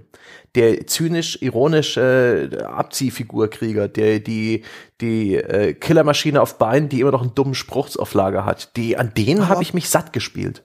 Duke Nukem war ja sogar eine Parodie und Parodien sind ja super unterrepräsentiert in Computerspielen. Hm. Also da würde ich jetzt nicht per se sagen, also äh, umgekehrt, Parodien bräuchte es eigentlich Oder, oder sowas mehr. wie der, ah, obwohl andererseits ist ja auch der, der Doomslayer im Doom 2016, der jetzt eigentlich äh, das unironische, die unironische Variante eines, äh, eines Duke Nukem ist. Also der wirklich einfach nur kämpft. ja, Punkt. Das ist aber halt einfach nichts. Das war aber, Das halt das war aber auch geil, ein Stück. Es war auch wieder erfrischend, dass jemand überhaupt keinerlei Persönlichkeit hat, außer töten. Und äh, wirklich, das, das war, das war Ja, echt, ja, aber Ja, das Schöne war, äh, sie hatten ja schon Persönlichkeit so infusioniert, aber so in so ganz schönen Momenten, dass er mal im Aufzug steht und statt einen Knopf drückt mit der Faust genau. einfach draufschlägt oder dass er da so diese kleinen Mini-Mies von ihm findet und die dann so ganz liebevoll berührt. Ja. Ich meine, das ist ja eh alles so ein bisschen überzeichnet, aber das, das war ja doch wieder so eine Charakterisierung, eine starke. Aber ansonsten finde ich wegen Parodie grundsätzlich ja, aber ich habe das Gefühl, vor allem beim Krieger, dieser, die Darstellungen sind häufig immer wieder so klassisch kriegerisch, dass ich mir denke, das ist für sich schon selbst eine Parodie, obwohl sie ja keine Parodie Ja. sein wollen. So. das passiert viel ja, öfter. äh, das, äh, dass das natürlich sehr häufig dann auch ins Alberne umschlägt, ist, das ist logisch. Also auch manchmal sogar ins Unangenehme. Ne? Also gerade finde ich halt, wie gesagt, alles, was so moderne Kriegsshooter angeht oder Ja. sowas, da äh, hat man manchmal schon so einen komisch pelzigen Geschmack auf der Zunge. Ähm, und umgekehrt, bei manchen ist es dann halt auch einfach so übertrieben oder so albern, dass du halt so denkst. Und auch einfach manchmal so 0815. Ich glaube, die allergrößte Gefahr ist halt sowieso, dass es halt einfach nur so ein Standardding ist. Also bei Rise Son of Rome zum Beispiel ist es halt so, ich habe das gespielt, ich könnte ja auch nicht mehr sagen, wie der hieß, was der wollte, was der gemacht hat. Der hat halt irgendwelche Leute abgeschlachtet und ich habe gedacht so, oh, Fatalities freischalten, klingt ja ein Spiel für mich. Ja. Ich fand das ganz cool. So, also. Es war, es war, es war nett, es war solide. Es war ja mal so eine Zeit lang auch in jedem Sale mit dabei für einen Fünfer, weißt du? Und da kannst du mit einen Fünfer, ist es okay. Ja, oder wisst ihr noch, wie Ubisoft verzweifelt versucht hat, Sam Fisher irgendwie cool zu machen? Äh, äh, äh, Ja, gut. Sam Fischer sollte ja auch immer so, der, da versuchen sie ja auch immer, den noch so irgendwo eine, eine zweite Dimension Ja. wenigstens zu geben. Der hatte ja auch eine Tochter oder so, die entführt Es ist wurde alles furchtbar gewesen. Und dann war er Ja. mal äh, praktisch Rogue unterwegs in, in, in, wie hieß das? Splinter Cell Corruption oder so ähnlich. Conviction. Und, und dann, ach Gott, und bei Blacklist war er dann eher so wie ein Söldner und, und ein bisschen kriegerischer in Afghanistan unterwegs und alles. Nee. Er, äh, der, das Abziehbild des, des lautlosen Killers hat gereicht. das Das ist übrigens Conviction, das hatten wir doch gar nicht als typisches Klischee, nämlich der entehrte Ja. Krieger. Ja. Stimmt, ja, der entweder durch einen Fehler, ja, der eigentlich verzeihlich hätte Mhm. sein müssen, ja, aber da wird dann zu sehr auf Parag- Paragraphen geritten Mhm. und deswegen wird er deswegen sozusagen aus Amt und Würden geschmissen oder durch Intrigen. Ja. Also Gladiator hier, Maximus wird hintergangen vom bösen römischen Ja. Kaiser. Ein, ein, ein das ist ja auch beliebtes Klischee, Standard. Ja. Und dann natürlich dann im, im, tatsächlich im asiatischen Raum dann halt wirklich dieses äh, Gesicht verloren oder sonst wie. Also da ist es jetzt wirklich so häufig sogar aufrichtig, diese Entehrung, die irgendwo stattgefunden hat und dann muss er sozusagen seine verlorene Würde Ja, zurückgewinnen. oder eben der Samurai, der keinen Meister, keinen Meister hat, der Ronin, der, der Herrenlose, der durch die Gegend zieht und praktisch nur irgendwie eine Handvoll an Idealen mit sich rumträgt und keinerlei Ansprüche an sein Leben stellt und darauf wartet, im, im Kampf zu sterben. Ja, und de, wo man aber auch wunderbar sieht, dass der Krieger sozusagen jetzt auf einmal keinerlei Daseinszweck mehr hat. Es gibt für ihn, der ist dann, der treibt dann auf einmal richtungslos. Er sucht sich dann her. ein, ne? Er sucht sich dann äh, das Dorf, das er beschützt. Das, äh, Ja, aber es gibt keine Alternative für ihn. Ne? Also er ist quasi Meister des Krieges, aber sonst nichts. Also er Ja. kann nichts sonst. Ne? Es ist nicht so wie bei Gladiator, wo der Typ die ganze Zeit davon faselt, wie dunkel und nähr, äh, nährstoffreich der Boden bei ihm zu Hause ist und es kaum erwarten kann, Bauer zu werden. Ja, und wo man nicht zeigt, wie viele Sklaven er dafür wahrscheinlich beschäftigen würde. Und äh, äh, aber das existiert dann halt in dem Falle nicht. So, das ist der Typ, der hat, der hat äh, nichts anderes gelernt und dann läuft er halt rum und guckt, wo er ein bisschen Krieg findet. Wobei ihr jetzt ja ironischerweise wieder von Soldaten gesprochen habt. Also Sa- Samurai eingebunden in das Soldatenverhältnis und der Maximus aus Gladiator ja auch. Das ist ja nicht Genau. Krieger. Ja, das ist ja nochmal. Ja, ja, ich habe Ja, wieder ja. unsere Sprachregelung missachtet. Ja, ich wollte Ja. sagen, nicht, ich sehe doch schon die Threads auftauchen alle, deswegen ist wichtig. Ah, das sind die. Soldaten, die ja, plötzlich- die, ja. die merkere Instanz dieses Podcasts. Aber das ist ja auch schon ganz ulkig, ne? Also ich weiß gar nicht, vielleicht ja gar nicht so realitätsfern, weil man sieht ja, dass sozusagen ganz viele Nationen Probleme haben mit der Resozialisierung und Wiedereingliederung ihrer Soldaten, wenn sie nicht mehr benötigt oder verletzt sind. Ja, und dass das äh, sozusagen jemand, der halt so lange sozusagen in dem Job verbracht hat, dass das halt schwierig Das ist aber auch ein, ein, ein schönes Thema, das ich in dem Videospiel auch noch nie aufgegriffen habe sehen. Der, der Ex-Soldat, also wirklich der moderne Soldat, Der der, Call of. Duty-Soldat nach, nach seiner Arbeit, wie er mit, ähm, mit PTSD, also mit posttraumatischer Stressstörung ähm, ähm, und ja, wahrscheinlich viel zu wenigen Mitteln irgendwo ausharrt in der amerikanischen Provinz oder in einem Vorort. Es wird ja sowieso auch ne, so, so äh, überhaupt die Folgen seines Berufs, psychologische Belastung und auch Verwundungen und sowas wird eigentlich fast gar nicht thematisiert. Ja. Also er, er leidet vielleicht Schaden, aber der Schaden heilt immer wieder.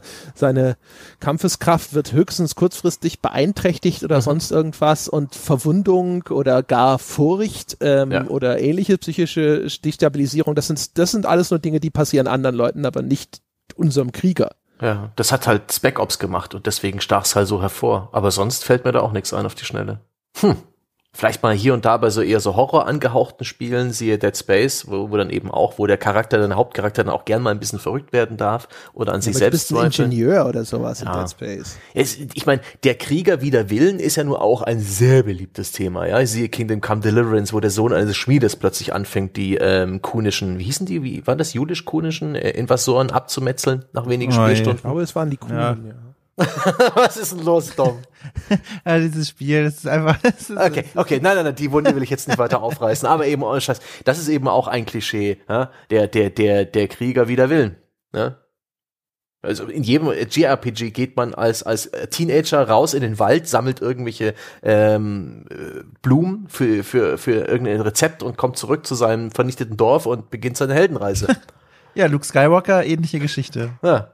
Also ohne Scheiß. Also der, der, der Nicht-Berufskrieger, der ist noch viel, viel, viel, viel öfter hier. vertreten. In Drakan, da hatten wir auch äh, Rin als die nominell auch wahrscheinlich Kriegerin sein muss, läuft von Anfang an. Man weiß nicht genau, was sie überhaupt ist und so, aber das würde auf jeden Fall in den Kriegerinnen-Kosmos auch noch reingehören. Die kommt auch au- durch den Wald gelaufen und dann sind da auf einmal böse Warth Warthogs und dann ist ihr Dorf niedergebrannt Ja. und dann muss man halt mal losziehen. Ja, so ist das Leben. Die hat halt einen Drachen und nicht Pfeil, äh, Pfeil und Bogen hat sie auch, aber noch einen Drachen Ja klar, natürlich Tiere, ähm, ne, Za Zauberei, alles, was ein bisschen indirekt funktioniert, passt. Ach, herrlich.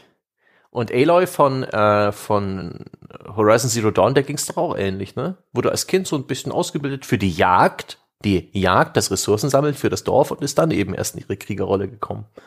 Wo ich da nicht weiß, ob das ähnlich plump inszeniert wurde am Anfang. Ich habe das ja, nee, nie so Ich glaube, da ging es auch viel um den Verlust einer Vaterfigur, glaube ich. Die Mhm. spielte da auch eine Rolle. Okay. Ja, genau. Wisst ihr, was es auch noch gibt, was auch noch ganz gut reinpasst, was so weibliche Kriegerinnen angeht, ist Cassandra aus Assassin's Creed Odyssey. Denn das ist ja immerhin, es gibt ja nur zwei Hauptfiguren, die kann man werten. Stimmt, da kannst du auswählen, wen du spielen willst. Genau. Ja. Wobei, da ist Die fanden sogar viele ja angeblich viel besser. Ich habe ja den Typen gespielt, aber die, viele fanden sie besser vertont und interessanter als Figur. Wobei dann die Frage ist, ne, wie weit ist sie noch Kriegerin? Weil je nach Spielstil entfernt sie sich weit von dem, was wir als Krieger heute definiert haben. Ja, also bei, bei, bei dem Spiel bist du schon auch wirklich sehr viel am Rumkriegern. Alleine gibt's doch diese, diese Massenschlachten, diese Ja, furchtbar, Dinger, wo du zu den Fahnen laufen musst. Ja. Und dann rennen da ja sogar so, so zwei kleine Armeegrüppchen aufeinander Furchtbar. und ja, ja, furchtbar. Schlimm. Aber gibt es immerhin. Ja. Na gut, dann, äh, wenn jetzt nicht noch jemand schreit und sagt so, hier, Moment, wir haben da noch was ganz Wichtiges vergessen. Vielleicht noch ein Nachtrag ganz kurz. Der Protagonist aus Rise, Son of Rome, heißt Marius Titus. Das ist der generischste und so noch nicht mal äh, ähm, funktionierende römische Vornamen, den ich jemals gehört habe. Ausgezeichnet. Sehr gut, ja, dann wissen wir auch das. So, meine Damen und Herren, so viele Gedanken zu dem Krieger für dieses Mal. Äh, wenn ihr da draußen meint, wir hätten was vergessen, wenn ihr mitreden wollt, dann geht äh, zu forum.gamespodcast.de, lasst es uns wissen, was ist eure Lieblingsfantasie des Kriegers in Spielen oder findet ihr es vielleicht ganz generell Grütze? Ja, vielleicht gibt es ja noch irgendwo da draußen die Menschen, die den Magier spielen und so. Ich habe übrigens witzigerweise, ich habe immer gedacht, ähm, ich habe mal ein bisschen hab so gegoogelt, was was spielen die Leute denn bei World of Warcraft und so und habe irgendwie gedacht, dass dort auch jetzt äh, irgendeine Art von typischem klassischen Kriegerarchetypen hervorstechen würde. Aber da ist eine, was ich an Statistiken gesehen habe, eine erstaunliche Gleichverteilung zwischen diesen Klassen und das Einzige, was da hervorstach, war, glaube ich, der Hunter. Und da, spe da spekuliere ich, dass das auch vielleicht eher spielmechanische Erwägungen sind und Mhm. nicht eine, keine Ahnung, eine Präferenz, was jetzt eine Hm. Spielfantasie oder sonst was angeht, keine Ahnung. Also interessant. Würde mich mal echt interessieren, ist schade, so, sowas natürlich geil, ne? So eine Statistik insgesamt, wie häufig wird, wenn die, wenn die Wahl möglich ist, wird ein Krieger einem Magier oder ähnlichem vorgezogen oder einem Schurken oder sonst irgendwas. Ich, ich, ich in meinem Kopf denke ich immer, dass diese Figur als äh, häufig so ein Standardding auch, dass das viel prominenter ist als manch anderes, aber vielleicht irre ich mich da. Und welche, welche der, der Subklassen, hier die Söldner und Barbaren, was da beliebt ist. Egal. Vielleicht lesen wir auch zumindest ein paar Eindrücke im Forum. Und ansonsten äh, seid so nett, schaut vorbei äh, bei iTunes, Facebook und sonst irgendwo und gebt uns eine nette Bewertung, folgt uns auf Spotify oder werdet Abonnenten dieses Podcasts. Erlaubt uns weiterzumachen, helft uns größer und toller zu werden. Schaut vorbei unter gamespodcast.de slash abo oder auf patreon.com slash auf ein Bier. Holt euch all die wunderbaren Bonus-Podcasts, die auf euch warten. Tut es jetzt. Tut es jetzt. Ja. Hypnotische Stimme und ansonsten hören wir uns dann nächsten Sonntag wieder. Bis dahin.